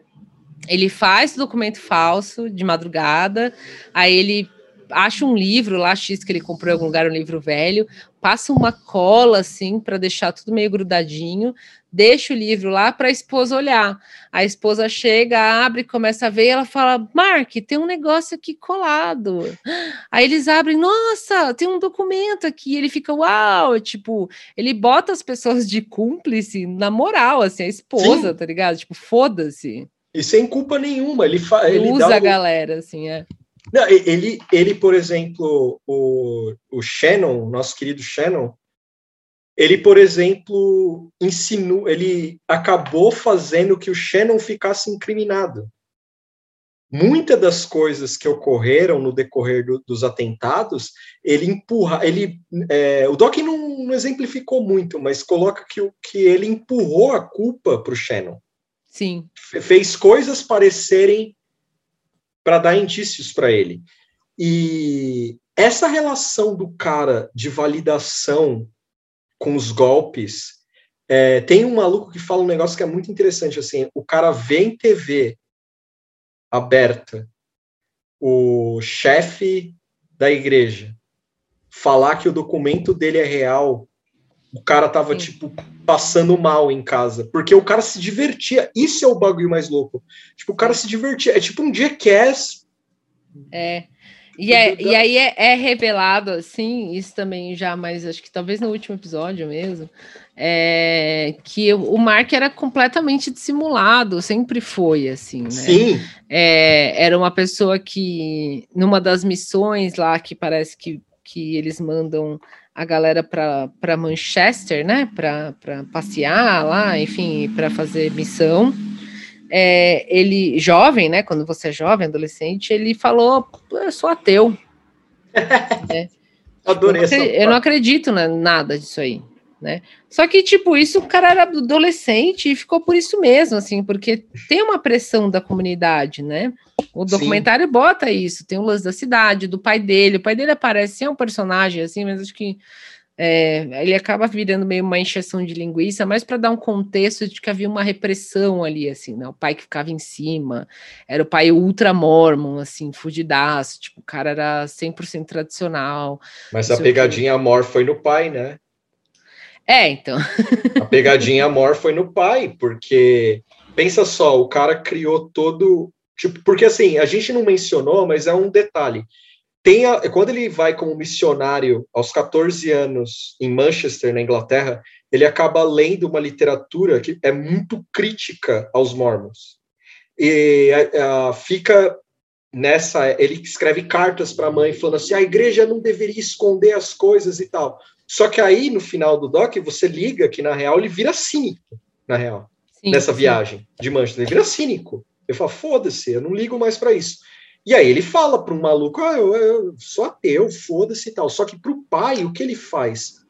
todo esse lance dele ser mormon, dele casar com, com uma mormon, dele constituir família como mormon. Eu, eu queria saber como tá o pai do cara. Porque o cara Morto, né? Falecido. Não, não, tudo bem, mas o que eu quero dizer assim, o choque que o filho mentiu de uma forma pro pai. O, o, Shannon fala isso, que ele fala, meu, eu fui. É, como é que o pai dele tá, mano? Porque o cara era totalmente devoto é, é. clássico, assim. É bem e caso aí... de, de, de, psicopatinha mesmo, assim, né? Tipo, dá pra, dá pra fazer uma, uma psicologia de, de boteco aí. O cara era crescendo numa comunidade que era bem tradicional. Ele, obviamente, era uma pessoa que era inteligente, ou que tinha potencial, né, de aprender muitas coisas, tanto que ele aprende a, a forjar moeda e tal, é um cara muito intelectual, assim. E, e aí ele faz, tipo, você pode até dizer, ah, ele faz tudo isso para se vingar do pai. Assim, tá pô, é. eu, não duvido, eu não duvido, mas o lance mais doido para mim é quando ele começa. O, o prime, a bomba pro, pro Christensen, ela é deliberada para ele. Aí as coisas ficaram muito loucas para mim. Assim. A primeira é deliberada para ele. A segunda bomba era uma que ele chama de digressão a segunda é, bomba podia, podia ser para qualquer um na casa. É, né? e ele diz ele que a, a, a, segunda bomba. Isso é um negócio também bem para você tra, tra, traçar o perfil do cara, como ele é dodói, assim que ele diz. Isso é nas palavras dele, né? Ele explicando num uhum. depoimento uhum. lá, que não tem vídeo, né? Só o áudio, que ele faz essa segunda bomba meio, meio mal feita, assim, para ela talvez não explodir. Mas era um talvez assim, 50% de chance de explodir. E era, e ele fala assim, não importa quem que fosse pegar, sabe? Se fosse alguém da rua, se fosse um cachorro, uma criança que estava passando, alguém da família, não importa, porque era só para desviar a atenção da primeira, que a ideia era matar o cara que estava enchendo o saco dele, assim. Então, tipo, a, a esposa do cara morreu à toa, assim, óbvio, né? Tipo, sempre é à toa, mas o cara não estava é, de fato mirando em matá-la ou matar o cara, ele queria só criar uma outra bomba para não parecer que era uma coisa específica para aquele primeiro empresário. Só que, eu, só que eu achei meio, meio, meio cínico da parte dele quando ele fala, ah, é, podia 50% explodir, 50% não. Fiquei, porra, então não é uma bomba tão mal feita assim. É, não. Não, mas essa é, essa é a, a loucura do cara, assim, né? Tipo, é, é total falta de, de, empatia, assim, né? De não se Sim. importar com uma vida, assim, né? É, ele é, isso é, é tipo o, a linha de pensamento dele, assim. Eu fiz uma bomba que não era perfeita, né? Porque se eu quisesse que ela explodisse em tal lugar, eu conseguia, assim como eu fiz com outro cara. Mas essa era uma meio qualquer coisa. Só que nesse qualquer coisa você tá, tá apostando a vida de alguém, que foi no fim o que aconteceu, né? E um dia depois, aí é muito doido, né? Ele ia mandar a terceira bomba para um dos associados dele, que se especula quem é, assim. Um maluco acha que é ele lá, ele toma, ele fala, é, acho que era para mim, mas é. eu não gosto de pensar nisso mais e tal. E aí ele desencana no meio do caminho e o cara fala, quer saber, eu vou é me explodir mesmo, foda-se. É. E aí é muito doido, porque a interrogadora fala para ele assim, cara, mas você ia fazer isso porque você, por remorso? E o cara dá uma enrolada, ele fala que não, mas depois ele fala que era, que era remorso. E, e aí ele se explode, só que ele é salvo. É, a, a, o atendimento. É, acaba... eu acho que foi uma tentativa de suicídio, mais ou menos, assim. Tipo, é, talvez ele tivesse um pensamento que, bom, agora eu preciso morrer, né? Porque eu fiz todas essas coisas horríveis. Tipo, Mas talvez de... não só que, tipo, os danos que a bomba fez nele são muito menores do que, sabe? Não é que ele saiu sem um braço e uma perna ou ficou com sequelas. Ele saiu machucadinho, assim, né? Em então comparação, é tipo. Né? É, é, você imagina assim, na mente do cara, é a ideia de suicídio, né? De se matar por ter feito esses atos horríveis, e ao mesmo tempo essa coisa dele de não, eu não vou me matar porque eu não me arrependo de verdade disso, assim. Então Tipo, é, sempre fica uma coisa assim, ele, ele não tá se arrepende. real mesmo. É, ele se é. arrepende é. ou ele não se arrepende, não sei, né? E aí ele vai preso, né? Óbvio, tipo, é concluída a investigação, ah, foi esse cara mesmo, por esses motivos, e é isso, tipo. Só que é, é, uma, é uma figura se você quando você ouve o áudio, né, desse depoimento dele, é um cara meio assustador, assim, porque ele, tipo, ele usa as pessoas, a esposa. Aí eu fiquei com dó da esposa, assim, real. Nossa, o cara. E, porque, o cara... assim. E, e, eu imagino que todos os envolvidos, os mais próximos, né? O próprio Shannon, ele até chega a verbalizar isso, aí eu queria acreditar, né, que essas coisas eram reais. E eu fico imaginando a esposa, tipo, pensando: o que, que esse cara ficava fazendo lá naquele quartinho? O que, que é esse negócio do dinheiro? Porque ela falou: eu não prestava atenção nesse negócio de dinheiro.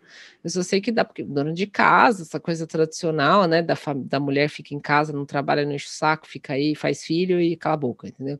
Tipo, ah, não, não acompanhava, imagina a culpa, assim, né? Tipo, eu poderia ter evitado isso se eu tivesse entrado naquele quarto, talvez eu pudesse ter desmas desmascarado ele antes e tal. Mas é toda, tipo, uma rede de pessoas que se se deixaram levar por esse cara, assim, né? O cara, tipo, foi levando a galera por causa desses fatores de família, de comunidade, de religião. Ninguém questionava, né? Ninguém desconfia. Imagina se desconfiar do seu irmão, assim, não pode. Né? não, e, e, o mais doido, ele fala para ele quando ele está sendo interrogado, ele fala: é, você usou sua esposa. Ele fala: não é bem assim. É, ela não, não se importava com o meu trampo e eu não ficava falando meu trampo para ela. Ou seja, Sim. eu acho, achei muito boa essa lógica. Logo, eu posso usar ela. É, exato. É, tipo, sim, você usava. É. Tipo, ele tem meio que uma resposta para tudo, assim, né? E... Mas ele não nega as coisas. Isso me uhum. deixou muito. É, é o momento CPI para mim, assim. O, o cara não nega, ele raramente dá umas rameladas assim né, no depoimento, e quando ele dá essas rameladas é só para contextualizar que ele vai afirmar, não, eu fiz isso por isso, por isso sim, e isso. Sim. E aí o, o, que me pegou é que assim, o cara gastava um, um tempo. É, todo esse lance de falsificação dele era meio que uma, uma. Como é que eu posso dizer? O prazer de enganar. Isso, isso. me deixou muito é. chocado. Assim, não era tipo carro, dinheiro. É, era também, dinheiro. é, mas o principal era o prazer de enganar, assim. E isso até fica um pouco por cima, assim, porque é mais, é mais é revelado, né, que ele era um falsificador no último episódio, assim, no, no final do segundo, né, que são é. três. É. É, e essa parte da falsificação, do lance do falsificador e por que que ele falsifica, que para mim é muito fascinante, ela acaba passando meio meio x, assim, porque é óbvio, o foco é no assassinato e na, na coisa do, né, nos ataques das bombas e no, no lance da, da, da igreja, tal.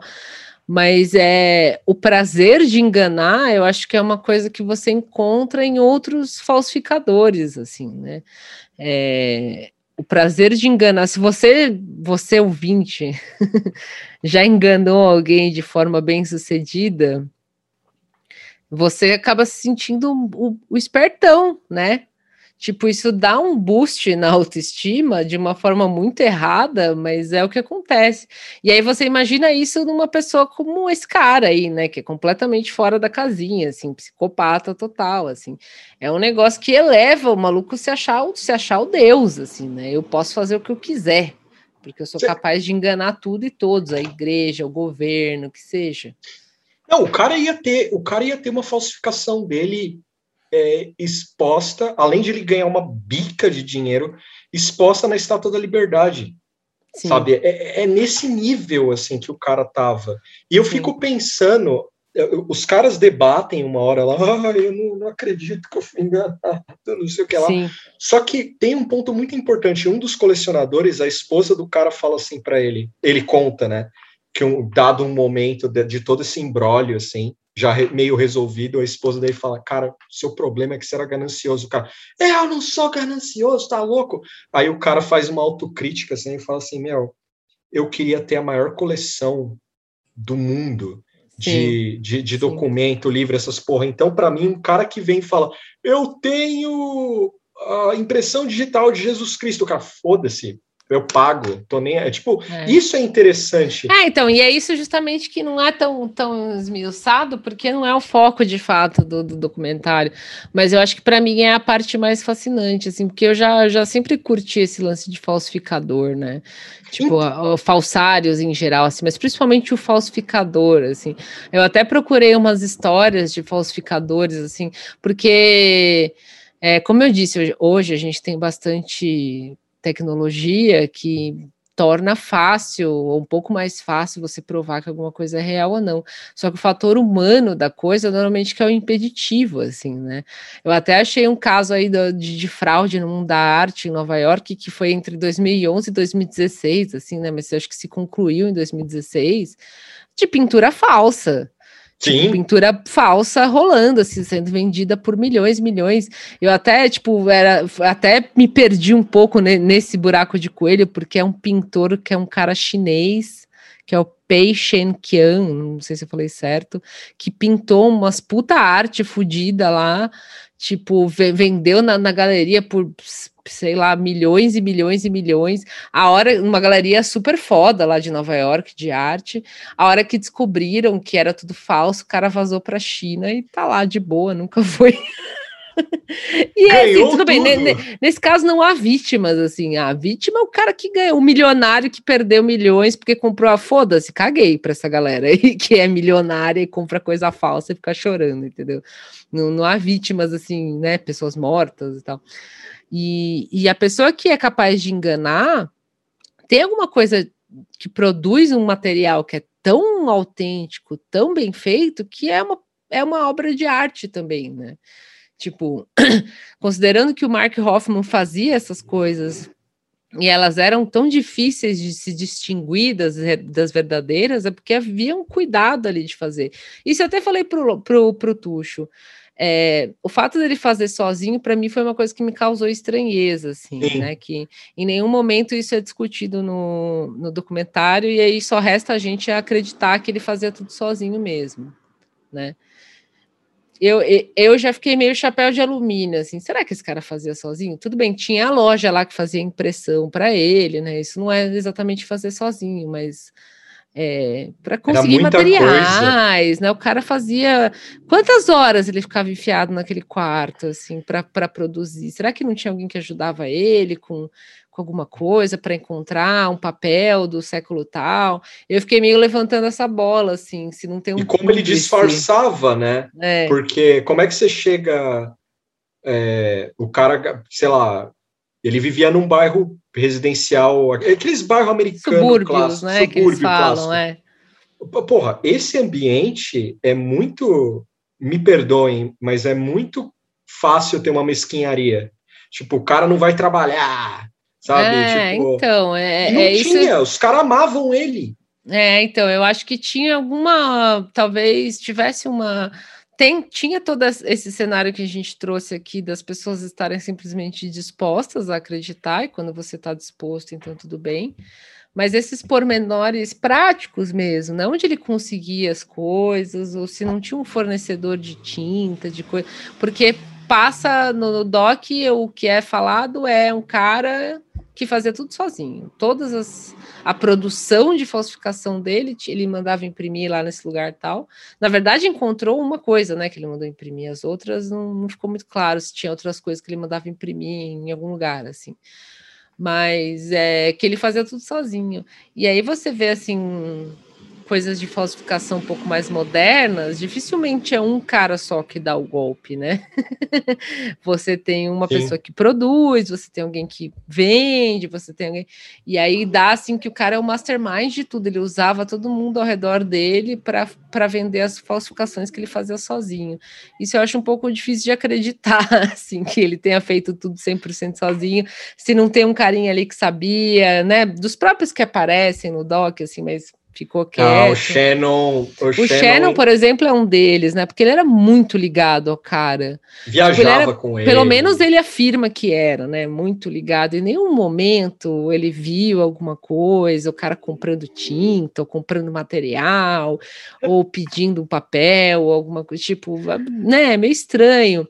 E tem, tem um momento que alguém, acho que a esposa dele fala que em determinado momento, o Mark Hoffman fala que ele mentiu, que ele falsificou tal documento. Acho que o documento que ela encontrou lá. Tipo, ele meio que confessa para ela: Ah, eu, eu que forjei isso aí. E aí ela fica tipo: Por que, que você tá falando isso? Ele, ah, tô brincando. Tipo, então o cara já tinha uma vontade, assim, também de confessar. Mas ela conta isso no final, assim, o cara falou isso por quê, né? Não parou para pensar, assim, então, tipo, tinha é. toda essa boa vontade da galera em geral, mas eu fico imaginando que poderia haver um, não um cúmplice para as bombas, tá? Eu acho que as bombas foi maluquice do cara mesmo, assim, tipo, uma ação solo. Agora, do lance da falsificação, acho muito difícil que não tivesse outras pessoas envolvidas, assim, que sabiam que era falso, entendeu? Tipo, Porque... mas que passava, enfim, passava pano ele, como indivíduo fazendo isso sozinho, acaba romantizando ele. É, exato. Tipo, o gênio, o, o gênio. É, é. Só que assim, pro cara naquele bairro, que pelo que eu vi era tipo. Não dá para imaginar. Assim, o cara. Ele tem uma. As pessoas têm uma visão dele muito diferente do misantropo. Ah, do... não, isso aí, isso aí eu acho que é até ok, Tuxo, porque, né, a pessoa, você não conhece a vida da pessoa até sim, a hora sim, que sim. você conhece, mas é, é, ajudava, na verdade, a ser o cover dele, né? Tipo, o, o disfarce dele, assim. Ah, e, e eu, eu, acabei de me tocar também. Como o trampo dele era. É, ele só tinha essa profissão, que era negociar. Papelada? Tipo, papelada, essas coisas. Então ele podia se dar o luxo de trabalhar em casa. É, é, é isso. É. Ele podia se dar. Era um intelectual. Sabe? Era um é intelectual. É. é. Não, mas eu acho que até poderia ter um escrutínio assim, mas eu acho que o que, o que é estranho mesmo é, é, a própria parte prática da coisa, sabe? De ninguém saber. Enfim, de ver um, enfim, qualquer evidência que fosse que mostrasse que o cara tava. Que, meu, isso aí é o cara tava produzindo coisas em casa. Ninguém, ninguém nunca viu, principalmente esse povo que era mais perto dele, né? Como o Shannon. Então, acho que era assim, uma, uma coisa. O que, eu não, o que os olhos não veem, o coração não sente, né? Só que eu acho mim... que ninguém esperava que isso ia virar um ataque de bomba no fim, assim, porque tava todo mundo ganhando, né? É, mesmo que fossem coisas que, que é, cuja o objetivo né, das coisas que ele achava era cagar na igreja igreja, é, no fim era movimentava dinheiro, movimentava o assunto, movimentava o status das pessoas, então todo mundo fica propenso a deixar passar, assim, só que a partir do momento que virou assassinato, aí acabou, né, também. Não, pensa só, o Shannon deu rolê com o cara, viu o cara encher o cu de cachaça, e só isso ele viu. É. Só isso ele viu. O cara. É, então, cara... É, eu acho que esse personagem Shannon, quem não assistiu e vai assistir, e quem viu vai saber, assim, ele é um cara muito particular, assim, que, que parece. É, que está falando menos do que sabe, né? Que controla bastante as informações que ele está dando, assim. Então ele também não. É, eu volto a dizer que eu acho que o lance da bomba ninguém sabia, tipo, e até o documentário deixa meio claro que foi o próprio cara que foi lá e fez e tal. Eu acho que a bomba, por exemplo, seria algo que se ele envolvesse outra pessoa, a pessoa imediatamente ia falar: "Meu, não, você vai matar alguém, então isso não. Agora, a falsificação é, como eu disse, é um crime meio sem, sem vítima, assim, a vítima é o milionário que gastou dinheiro com isso, então não é uma vítima, tipo, então foda-se, entendeu? Então você pode continuar aceitando esse tipo de mentira, então acho que oh, o, o, lance das bombas que foi o que matou, assim, né, é, o esquema do cara todo, assim. Mas, mas é muito curioso isso, né, porque a, a para encerrar, assim, ele ficou, ó, ó, hein, Galaxy Brain agora, sem o Brain. É, não é interessante que de to, o cara, por causa das bombas, esse cara ficou como um alvo de farsante notório, assim, né? As bombas, é, descobriu o crime e tal, fudeu, assim, o cara é um falsário. E os outros? É. Como é que. E os outros lá? Quantos documentos que talvez lá vamos, vamos pegar desse próprio contexto, né, da igreja mormon, quantos mais ali talvez sejam falsos, né? Enfim. Não, os outros caras ficou de boaça, todo mundo é honesto, todo mundo compra coisa Coisa é, boa. Por isso que é, é, é, muito doido esse lance de, de, de falsificações e das autenticações, né? Esse mercado de autenticação, assim. É todo um outro, outro sei lá, outro caminho que você pode ir para prestar atenção, assim, que eu disse que eu gosto muito, assim, que é, é maluco. E essa fala dele do George Costanza, né? Se, se eu acredito é real, se alguém fala que é, é real, então é real, é, é meio.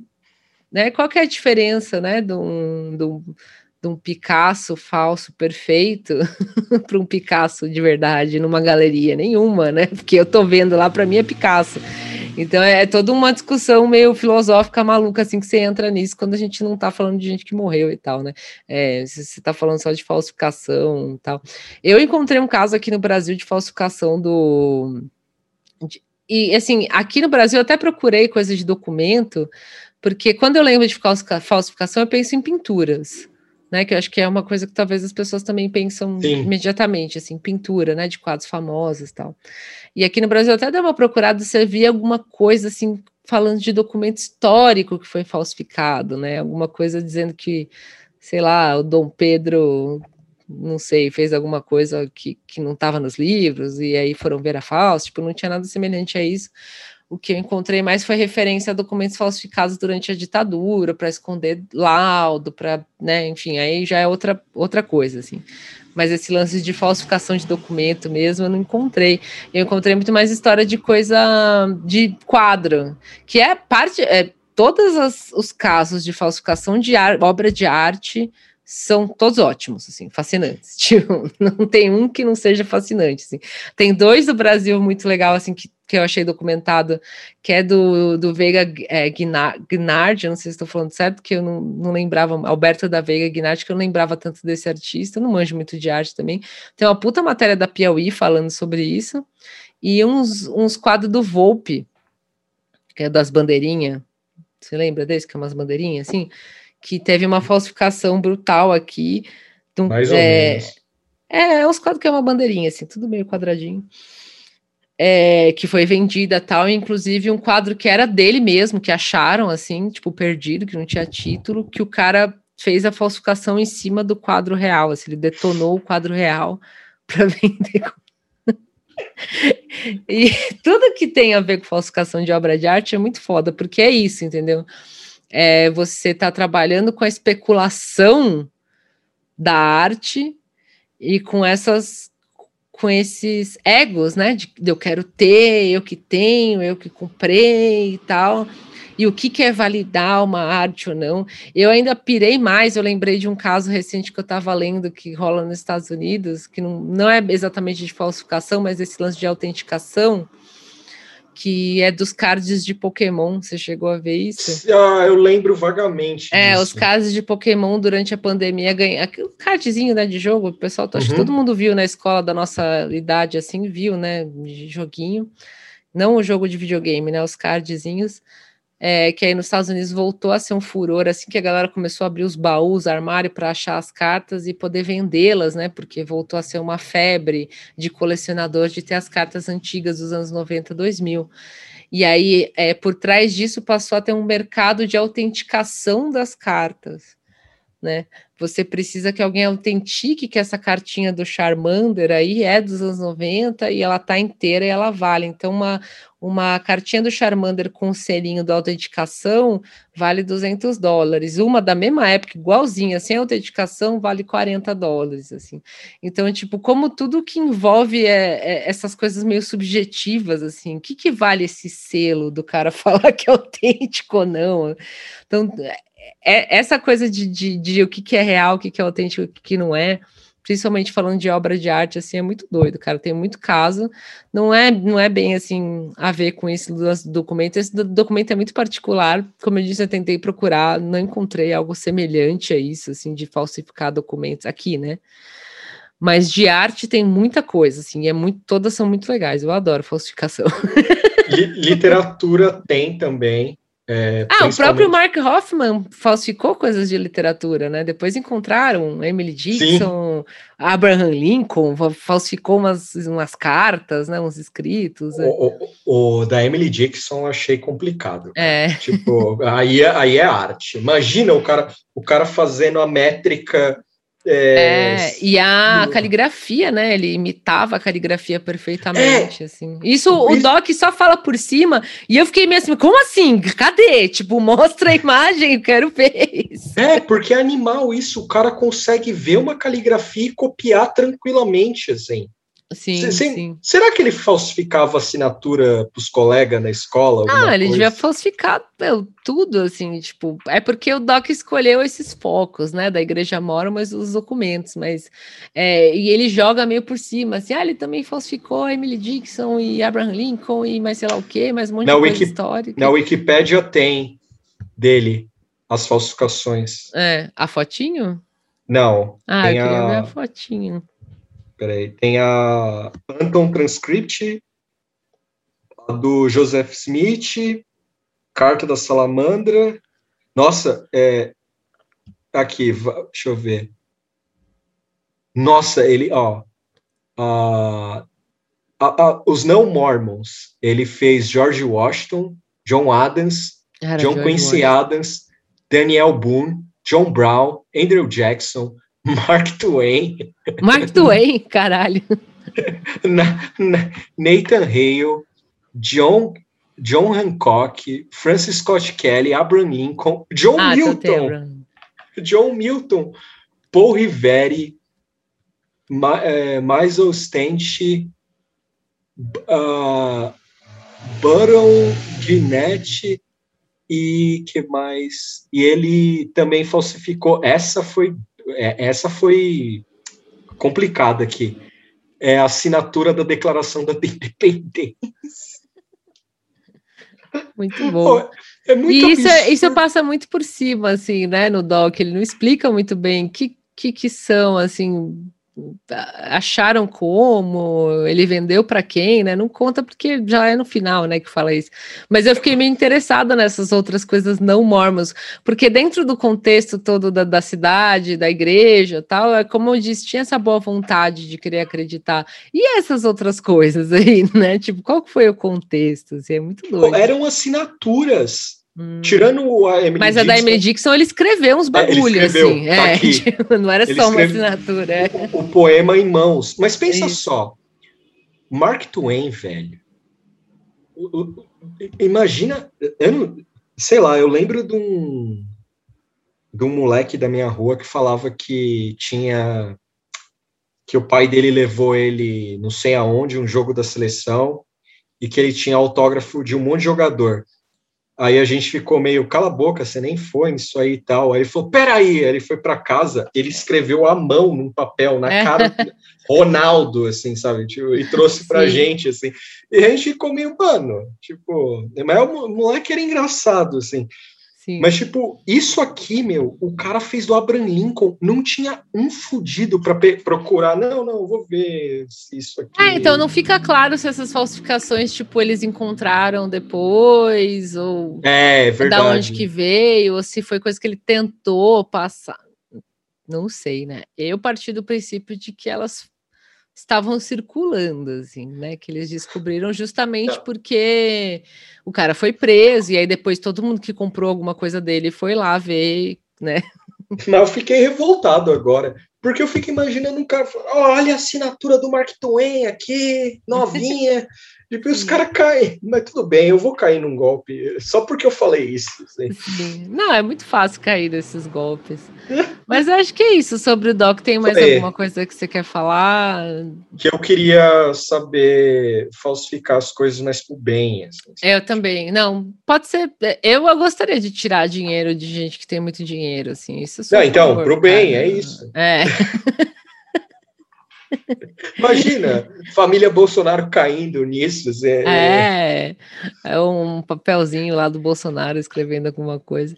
Eu, na, na investigação sobre a, sobre a religião, eu, eu tentei procurar outros brasileiros mormons famosos além do Gil do Vigor, que eu fiquei muito surpresa com essa informação.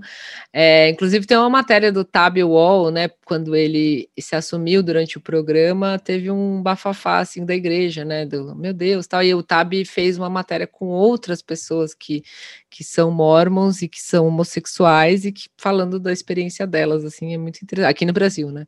Achei muito interessante. E o único outro brasileiro famoso que eu encontrei, além do Gil do Vigor, foi o Carlos Wizard.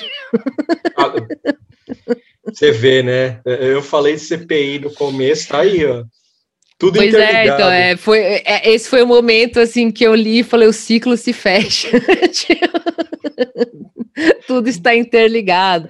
Eu não encontrei, se alguém souber, famoso, tá? Porque, óbvio, dentro famoso numa comunidade, famoso num lugar assim, num, né, num circuito X e tal, deve ter outro. Eu digo famoso mesmo, que você fala o nome e a pessoa reconhece. Eu só encontrei o Carlos Wizard e o Gil do Vigor, não encontrei outros. Assim.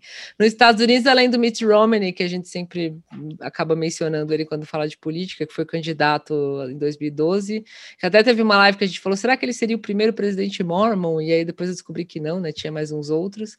O Paul Walker, que hoje mora no céu, também era mormon a Elisa Dushku, do, quem lembra do Buffy e outro seriado. Caramba! E a cantora Jewel, que eu também não sei por onde anda, mas é mormon. Lembra dessa? Cantora Jewel, Jewel, Jewel. Oh, pera, como escreve? J Joia. G-E-W-E-L. Nossa, não lembro dela. É. Ah, lembrei! Meio que assim, sumiu, assim. Eu lembro que tinha bastante coisa que aparecia dela, mas não, não lembro mais, assim.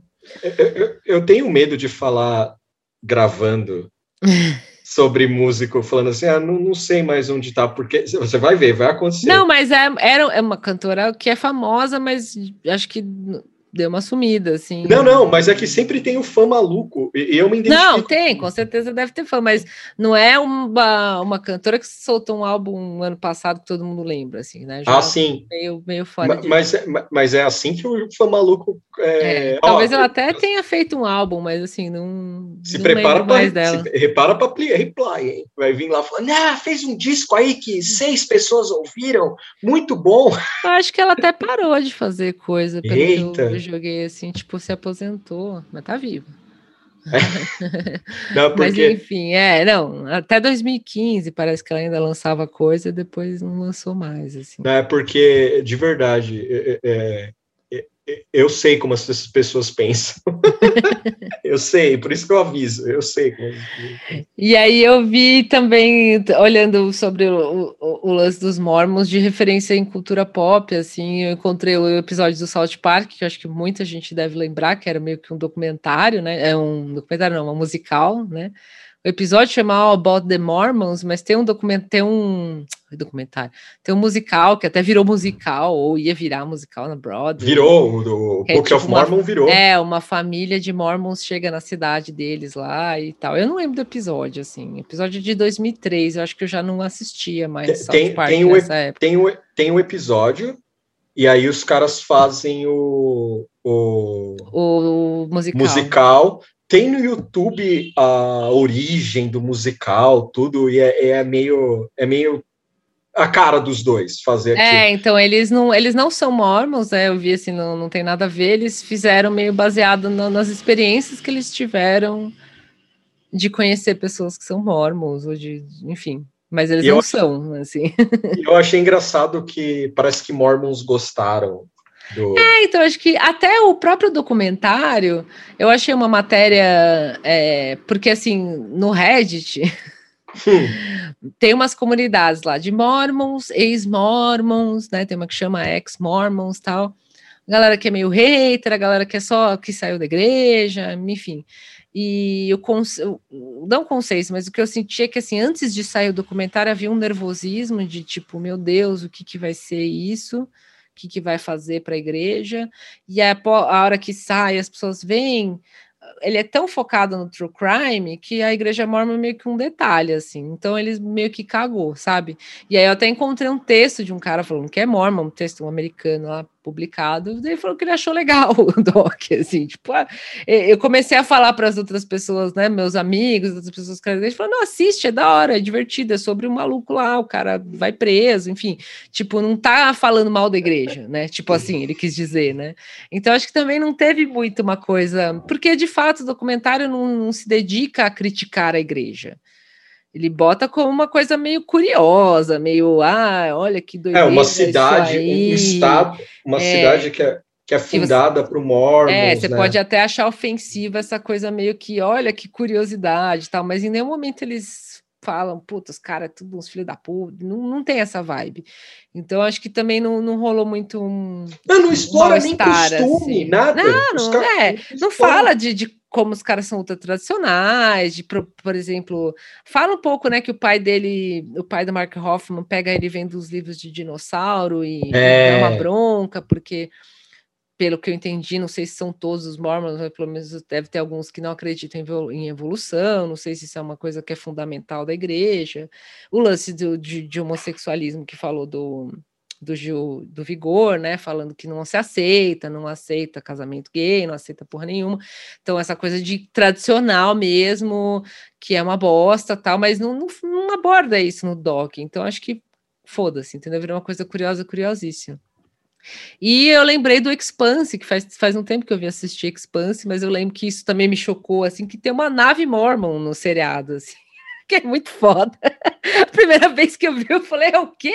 Uma nave mormon? Caramba. E aí é uma puta nave lá que tem o. o puta, desculpa aí, galera, mas é o carinha com a corneta, assim, tal, a puta navezona. E aí eu fui ver, assim, porque eu nunca tinha parado para refletir, eu só achava meio engraçado. Tipo, por que os caras botaram isso no seriado? Tipo, não é uma coisa assim que é tão importante, porque se passa num futuro, assim, tem religião, mas né? Não tem muito foco disso, é uma coisa mais política na vizinha tal. E aí eu fui ler qual era o rolê de botar essa nave Mormon na, na, história. E os criadores, né, que são dois autores, né? Tem uma série de livros que virou seriado depois. Eles falam que eles queriam que no meio do, do universo houvesse uma nave é, que eles chamaram de Generation Ship. Né, uma nave que fosse algo assim, um projeto ultra ambicioso da humanidade, para que fosse, sei lá, expandir para o universo. E aí eles falam, quem, quem faria isso? Governo? Acho que não, porque governo, isso aí não dá voto, não é uma coisa que seria tal. Uma empresa? Também não, porque daí o que, que é dar lucro você criar uma nave incrível que vai explorar o universo, levar para. E aí eles chegaram à conclusão que os Mormons seriam capazes de fazer uma coisa dessa, de explorar o inexplorado, de espalhar a palavra Mormon pelo universo inteiro, porque eles chegaram lá no meio do deserto do, dos Estados Unidos e criaram a cidade. Assim, tipo, essa é a lógica que eles deram para ter a porra da nave Mormon. Assim. Então, acho que esse é um, uma referência de cultura pop com Mormons malucos, assim, mas tem várias, parece um pouco no Simpsons, algumas coisas assim, mas acho que essas duas do, do South Park e do Expanse, quem já assistiu, leu, vai lembrar bem, assim, que tem um, uma importância, assim, né, dentro da história, assim. Mas aqui no Brasil é isso, cara. Gil do Vigor e Carlos Wizard, cada um numa ponta aí, tipo, opostos, completos.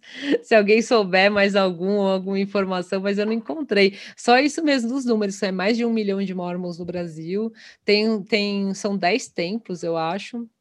São seis templos, mas acho que alguns ainda vão com vão ser feitos, tal. Um dos maiores, acho que é em São Paulo, que é na Francisco Morato, aqui em São Paulo, né? Mas tem no Recife, em Porto Alegre, Campinas, Curitiba é, e foi... Manaus. E é tudo meio parecido, assim, um prédio tal. Isso foi um, uma revelação para mim, assim, da, é. da, da é, do tá falando que a Avenida Professor é. Francisco Morato, Caxingui, São Paulo. Ah, então não é São Paulo cidade. É, é, né, porque Francisco Morato não tem isso aqui, que tem essa foto não, não, aqui, é não. é outro lugar. É, é Franci... Não, é Francisco Morato, não Avenida. Não, é Avenida Professor Francisco Morato, mas pode ter uma Francisco Morato em outro lugar. É isso que eu tô falando. É. Ah, sim, entendi. É. Mas eu, é que eu só passei por cima, assim, para ver onde tinha.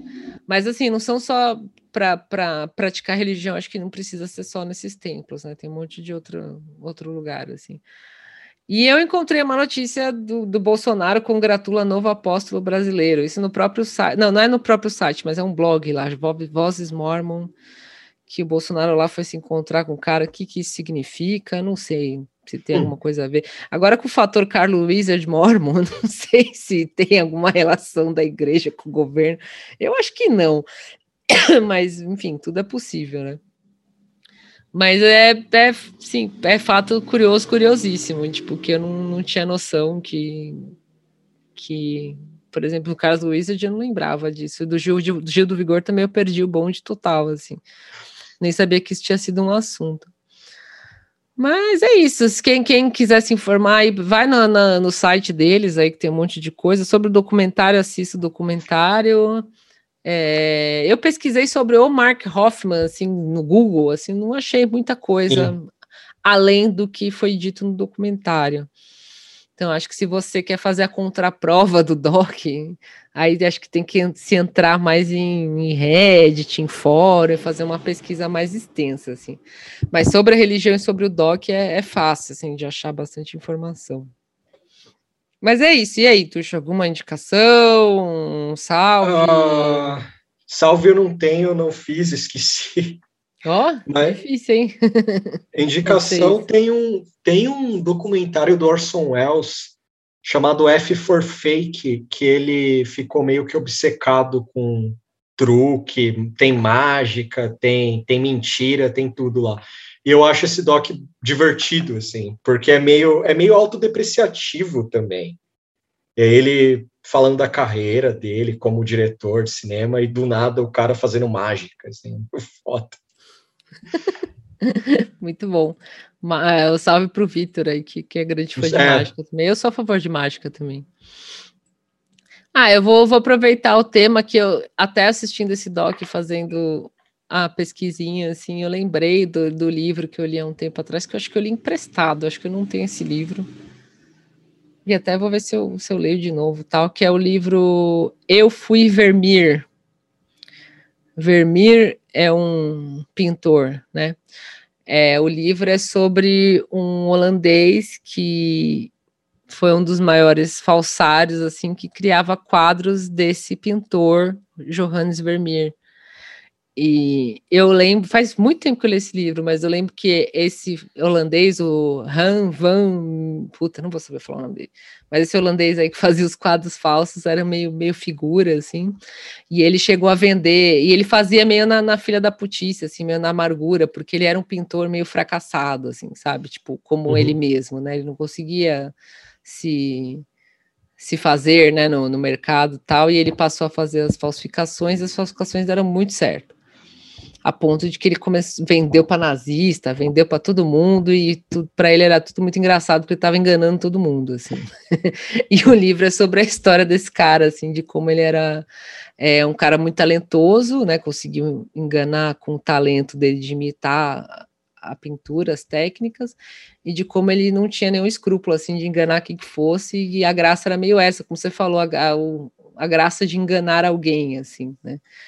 Então, tem, tem na companhia, é da Companhia das Letras, eu acho, tipo, é baratinho, um livrinho curto, assim, mas é interessante. E acho que é isso, olha, dei, até um, ó, um livro que eu li uma vez na vida, tá aí indicado, para quem fica falando que eu não li o livro, eu li esse, pelo menos. Ai, cara. Eu empaquei no que eu tô lendo, mas ele, como ele é textos avulsos, então eu, eu, não, eu não sinto culpa cristã, sabe, que eu parei, assim. Sim. Quando é, quando é um livro de um assunto só, eu, eu rolo esse negócio, eu, eu, minha cabeça processa. Você tá três dias e nem abriu aquele livro. Ah! Eu não vou, eu não vou ler hoje, foda-se. Tipo, rola essas coisas. Assim. Sim. Mas isso aí, galera. Não falsifiquem documento.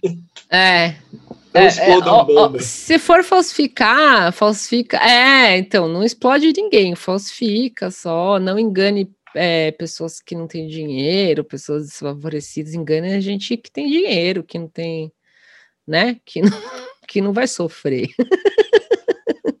Se vai enganar, engana para cima, não para baixo. Mas é isso. Desculpa aí mais uma vez pelas informações erradas da religião, mas eh, a é. gente é. tentou. Em, em, breve estaremos afiados no mundo da religião. É. Mas é isso. É, é, é... Vamos ver como sai quando sai o, próximo episódio. É verdade. Mas esse, esse tá pago. Tchau. Falou.